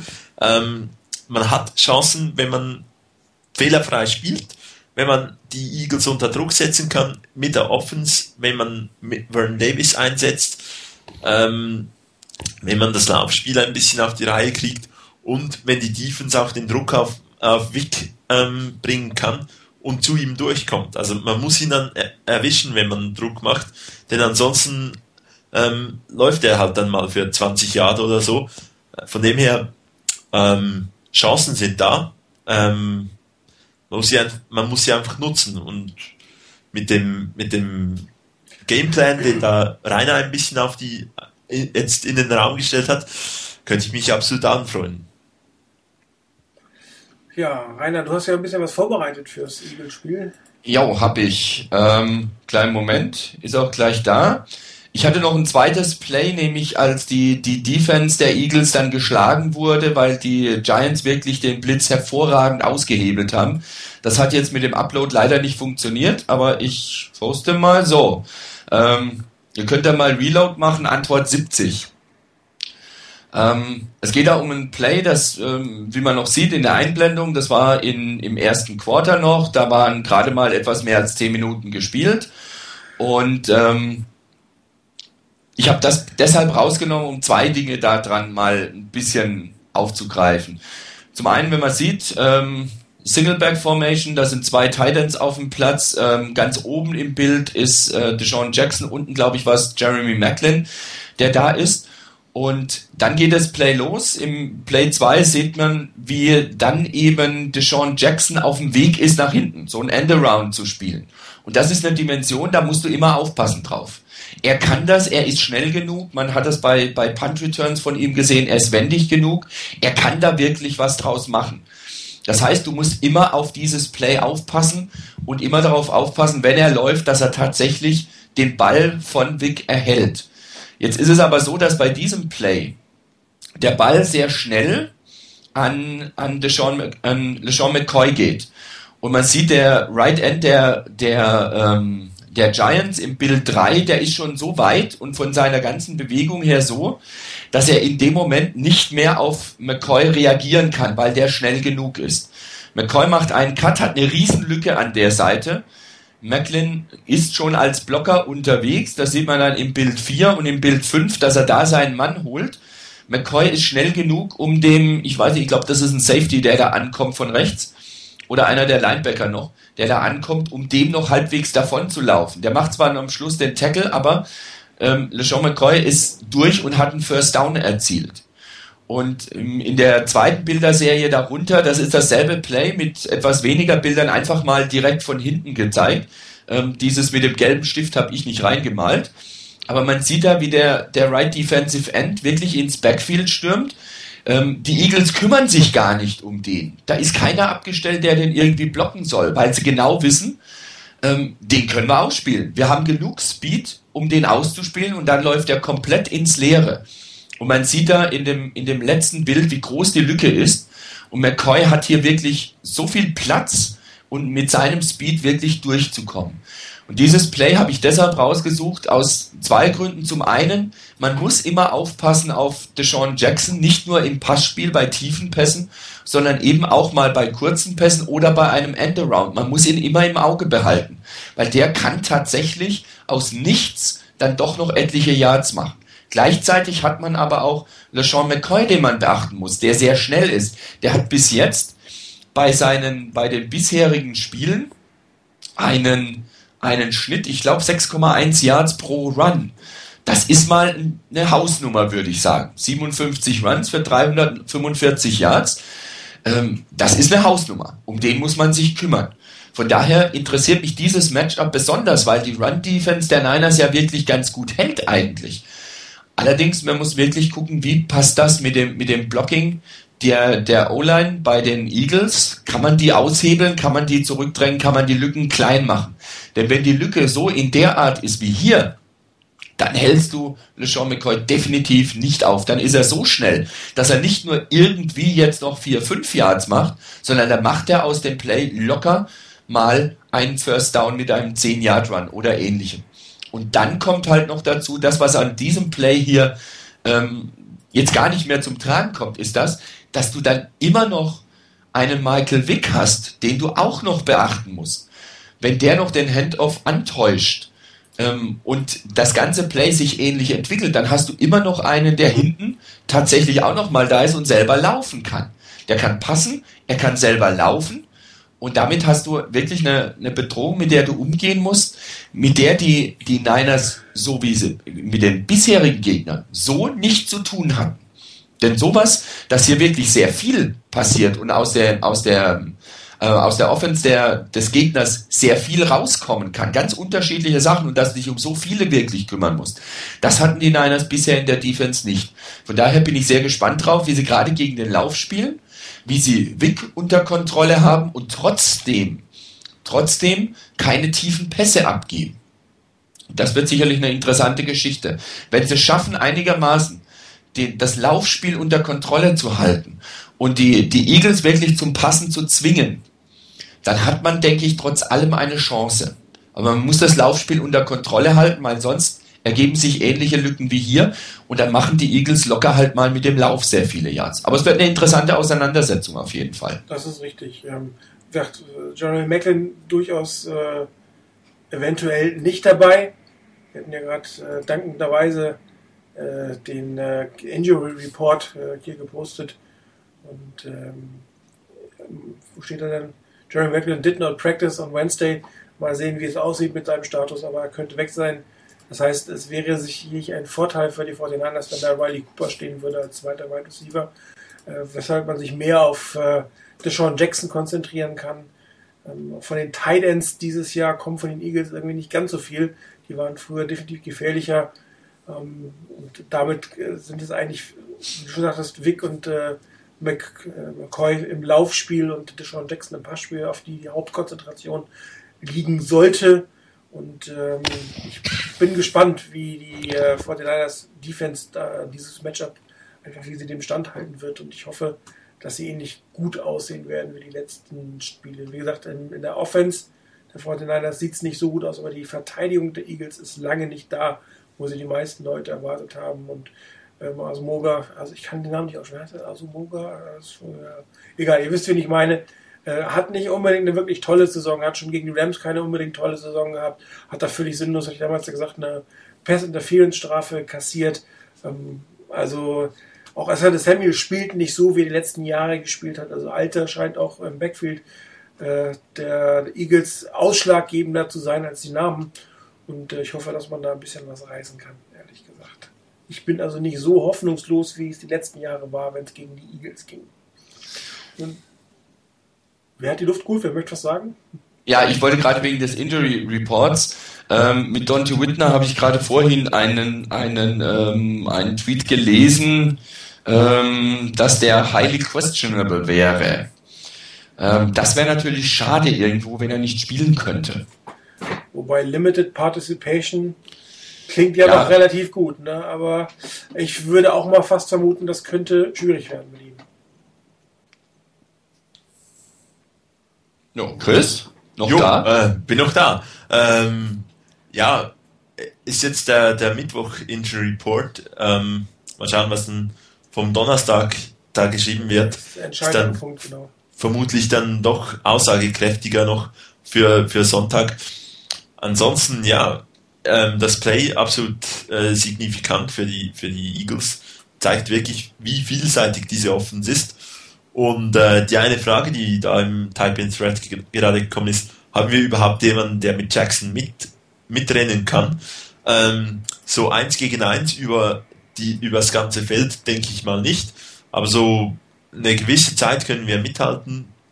Und äh, ja, ansonsten hauen wir den einfach von seiner Route am Anfang weg. Und dann sieht das Play auch nicht mehr so gut aus. Das ist ein, ein guter Plan. Und äh, jetzt will ich euch natürlich auch erfolgreich äh, fragen, wie erfolgreich diese Pläne denn sein könnten. Und euch um Tipps für das Spiel bitten, liebe Gentlemen. Jo, ich, mal an, Chris. Jo, danke. ähm, ich ich habe so, hab so eine Regel und das ist, ähm, man, da, man muss auf einen Sieg hoffen, man muss von einem Sieg träumen, man darf aber auch nicht daran glauben oder kann auch eine Niederlage erwarten. Also hoffen, träumen muss man vom Sieg erwarten, glauben ist eine andere Sache. So richtig an einen Sieg gegen die Eagles kann ich dennoch nicht glauben, auch wenn ich denke, dass das Spiel knapp, ähm, eher knapp ausfallen wird und ja, ich irre mich gerne ähm, am Wochenende dann. Dennoch, ähm, die Eagles, die haben einfach das Potenzial und genau anhand von einem solchen Play, obwohl ähm, das macht mir ein bisschen Sorgen, nicht jetzt ganz so viel. Die Defense, die ist gut in die Saison gestartet, aber am Ende, ähm, ich sage jetzt mal, die, die Eagles gewinnen mit, mit vier Punkten. Rainer. Ja, ich habe ähm, gerade in den, in den letzten Minuten meinen Tipp bei der 49ers Forecast etwas abgeändert. Ich hatte da drin, dass die Niners mit 14 verlieren. Ich glaube nicht wirklich dran. Ähm, bei mir verhält sich ähnlich wie, wie bei, bei Chris. Ähm, ich hoffe darauf, dass sie gewinnen. Ich kann es mir im Moment noch nicht so wirklich vorstellen. Weil ich denke, das wird für die Defense ein echter Test, gerade weil wirklich ein Gegner kommt, der sehr stark ist im Laufspiel, äh, wo man dann wirklich beweisen muss, dass man in der Laufdefense wirklich so gut ist, wie man zu sein glaubt zumindest. Das ist ein Punkt. Ähm, zum anderen eine Defense, die zwar durchaus anfällig ist, aber ähm, trotzdem muss man es erstmal spielen gegen die. Und die Gefahr könnte sein, dass die Niners vielleicht mit dem, mit dem Blitz nicht zurechtkommen, nicht so sauber und so gut zu Rande kommen, wie es notwendig ist, damit du dann auch im Passspiel über die Mitte vernünftig spielen kannst. Und von daher habe ich meinen Tipp ein bisschen abgemildert, aber ich bleibe pessimistisch beim Tipp, in der Hoffnung natürlich immer, dass ich mich total irre und bleibe bei minus sieben. Ja, also wenn dieses Spiel in San Francisco stattfinden würde, hätte ich auf einen Drei-Punkte-Sieg der 49ers getippt. Da das Spiel aber in Philadelphia stattfindet, tippe ich auf eine Niederlage mit drei Punkten. Äh, ich glaube, ganz so weit ist das Team noch nicht, dass es die äh, Eagles zu Hause schlagen kann und so geschwächt sind die Eagles dann doch nicht, solange Michael Vick, Sean McCoy und ähm, Deshaun Jackson da an der Offense spielen, ähm, wird da einiges äh, Schwierigkeiten in der Defense geben und die Offense ist leider noch nicht so drauf, dass man hier zu große Hoffnungen haben sollte. Daher tippe ich auf eine knappe Niederlage mit, mit drei Punkten. Und damit gehen wir auch schon in unsere Heimkonferenz in die NFC West. Wir haben drei Spiele dieses Wochenende gegen den 49ers. Die Rams spielen zu Hause gegen Washington, die Cardinals zu Hause gegen die Giants und die Seahawks zu Hause gegen Atlanta. Äh, vielleicht fange ich heute einfach mal an.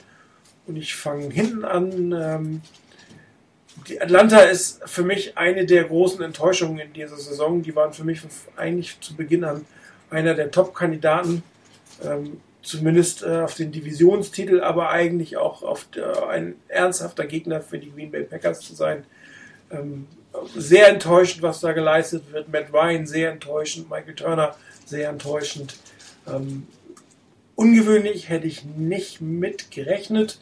Auf der anderen Seite steht ein Team, was auch relativ enttäuschend ist.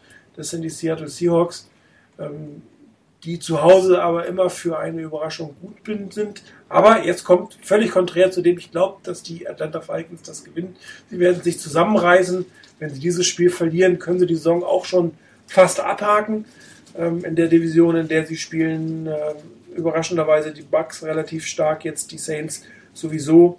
Und äh, auch die Panthers würde ich noch nicht als ganz altes Eisen, und die werden sicherlich nicht gewinnen, aber könnten den schön noch einen Kampf leisten da in der Division. Und äh, die, die, die Falcons müssen jetzt definitiv den Turnaround schaffen und ich glaube, sie werden ihn auch schaffen. Sie sind an sich das bessere Team und werden in Seattle gewinnen, wenn auch knapp. Ähm, Giants gegen Arizona. Ähm, bin ich mir ehrlich gesagt total unsicher. Also die Arizona Cardinals spielen besser, als ich es gedacht habe. Die Giants kommen von einem schönen Sieg. Ähm, sie spielen aber sehr unkonstant und darum glaube ich, dass die, die Cardinals zu Hause dieses Spiel gewinnen werden. Und äh, zuletzt tippe ich wieder als für einen Auswärtssieg. Die Rams deutlich schwächer, als ich sie erwartet habe. In der Offense ähm, gibt es Probleme mit Sam Bradford, der ist ein bisschen verletzt. Sie haben keine vernünftigen Receiver. Die Verteidigung äh, geht eher bergab, als dass sie bergauf geht. Also die Seattle Rams haben eine ganz schwere Saison vor sich, für mich relativ überraschend. Und darum glaube ich an einen Auswärtssieg der Redskins. Wer möchte? Jo, dann übernehme ich, klar, übernehme ich gleich mal. Ähm, wenn die Niners schon verlieren, dann verliert die ganze NFC West, sage ich jetzt mal. Ah. ähm, äh, ja, Washington finde ich zeigt eine bessere Saison, als man es vielleicht erwartet hat. Vor allem auch mit dieser Quarterback-Controversy, die es gegeben hat. Jetzt äh, Grossman spielt nicht ganz so schlecht, wie, wie jetzt das ihn da viele gemacht haben. Ähm, Randnotiz, ja, der Typ war ja schon mal in der Super Bowl, also so ganz nichts kann er auch. Äh, ist nicht so, dass er gar nichts kann. Dann ähm, die Giants äh, in Arizona. Nein, ich habe nichts gegen, wenn die NFC West verliert. Und ist, ist aber ein knappes Spiel. Ist auch eben das, das Prinzip Hoffnung, äh, dass die Cardinals da nicht nochmals mit, nicht mithalten können. Und Atlanta gegen Seattle, wie du richtig gesagt hast, ähm, Atlanta, die haben so viel für einen Spieler in der Draft hergegeben, weil sie halt gedacht haben, ja, das ist nun das fehlende ähm, Stück im, im, im Puzzle für den großen Wurf. Und ja, da sind sie jetzt doch noch ein bisschen weit entfernt. Wenn sie noch was erreichen wollen, dann müssen sie gewinnen und Seattle ist sicherlich ein dankbarer Gegner, um sich wieder aufbauen zu können. Das Stadion ist nicht ganz so dankbar, um sich aufbauen zu können, aber dennoch soll, sollten das die, die Falcons dann, dann packen. Ja, dann wäre ich dran, oder? Ähm, ja. Ja, ich gehe ich gehe konform, was die was das Spiel der Seahawks angeht gegen die Falcons. Da bleibe ich auch ganz bei euch. Ähm, ich denke auch, so enttäuschend wie die Saison bisher verlaufen ist, ähm, müssen die Falcons wirklich was dagegen machen und sie müssen den den Turnaround schaffen. Und ich denke, das ist in Seattle durchaus möglich, auch wenn das Stadion sicherlich nicht das einfachste ist, dort zu spielen. Aber das Team ähm, der Seahawks überzeugt mich in keinster Weise. Und ich halte für die Falcons trotz allem wirklich für stark genug, das Ding nach Hause zu fahren. Das wird vielleicht nicht ein, ein Sieg mit 20, 30 Punkten Unterschied.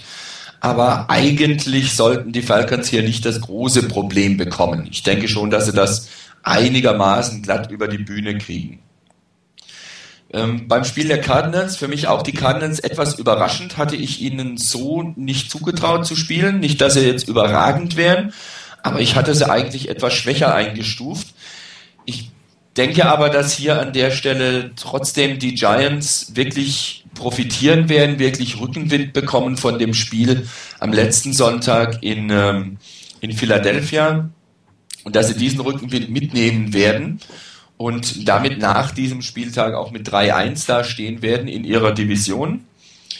Ähm, ich bin auch wieder völlig bei euch, was äh, die Sache mit den Rams angeht. Die sind deutlich schwächer, als ich sie erwartet hatte. Für mich ging eigentlich der, der Titel in der NFC West nur über die Rams.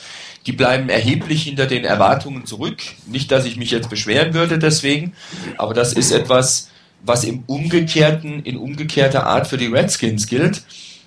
Die hatte ich in der NFC East überhaupt nicht auf der Rechnung. Man muss abwarten, ob das über die ganze Saison hinweg so gut läuft wie bisher. Aber ähm, ich halte die Redskins für absolut stark genug, auch in St. Louis zu gewinnen. Und bleibe deshalb dabei, ähm, hier auf jeden Fall die, die Redskins werden bei den Rams gewinnen. Jo, dann bleibt uns noch das Spiel der Woche. Chris, du darfst anfangen. ja, ähm, die NFL macht es mir ein bisschen schwierig, denn die eine Woche, da geben sie mir eine große Auswahl von interessanten Spielen. Und dann kommt mal wieder so eine Woche, wo es mir schwer fällt, ähm, ein Spiel auszusuchen. Ähm, es hat so halt wiederum einige interessante Spiele dabei. Ähm, eines ist Minnesota und Kansas City, zwei 0-3 Teams. Entweder kannst du die Saison gleich ganz abschreiben oder hast vielleicht noch leise Hoffnungen. Nehme ich aber jetzt nicht. Ähm, lege mich fest auf New, Jersey, äh, New York Jets gegen die Baltimore Ravens. Ähm, zwei starke Defenses mit Offenses, die ein Spiel auch doch noch interessant gestalten können und ist noch das Sunday Night Game, von dem her sicherlich auch noch eine, eine interessante Affische. Rainer.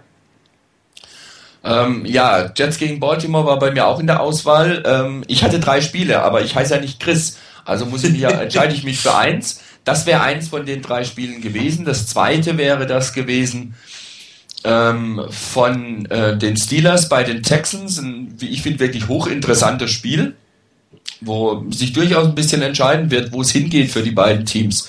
Äh, ich glaube, dass die Texans eher noch eine Niederlage verkraften könnten als die Steelers. Bei denen wird es dann wirklich nicht mehr so doll aussehen.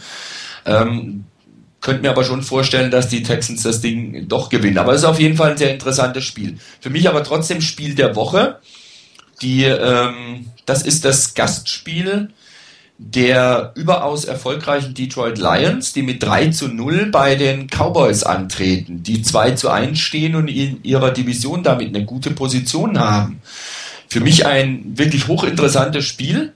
Ähm, in der Hoffnung natürlich, dass die Lions nach dem Spiel noch 4-0 stehen. Und ich traue es ihnen auch absolut zu. Es wird auf jeden Fall ein sehr interessantes Spiel. Deshalb für mich Spiel der Woche. Lions zu Gast bei den Cowboys. Ja, ähm, also ich habe nicht so die Probleme, Chris, ich habe eher die Schwierigkeit, äh, mir auszusuchen, welche Spiele oder Spiele oder wirklich eins zu entscheiden. Äh, Baltimore Jets definitiv dabei. Ähm, dein Spiel, was du gerade erwähnt hast, äh, Rainer, Dallas gegen Detroit hatte ich eigentlich auch relativ weit oben auf der Liste. Und äh, ja, mein, Entschuldigung, gleich. So. Ja, äh, mein Spiel der Woche tatsächlich ist aber Oakland gegen New England. Ähm, die New England Patriots total überraschend, glaube ich, äh, nach einem 21 zu 0 Sieg in Buffalo verloren. Ich weiß nicht, wann denen das das letzte Mal passiert ist. Ähm, ein, ein Team, was anscheinend doch nicht so sicher aufzutreten oder auftreten kann, äh, wie es sich selbst gewünscht hat. Die Oakland Raiders, auch ein Team, das besser ist, als, als man es vermutet hat, mit einem bärenstarken Laufspiel äh, mit Aaron McFadden und trotz der nicht gerade besten Quarterback-Situation sieht es da gar nicht so schlecht aus. Und äh, mein Spiel der Woche findet daher in der Bay Area statt, New England in Oakland.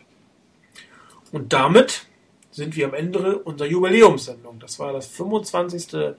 Webradio der 49ers Fanzone. Ähm, ich bedanke mich nochmal ganz herzlich beim äh, Twitter-Lemon, dass er den Mut hatte, sich hier einzuwählen und äh, mit uns zu sprechen. Ich möchte euch ermutigen, ihm das nachzumachen.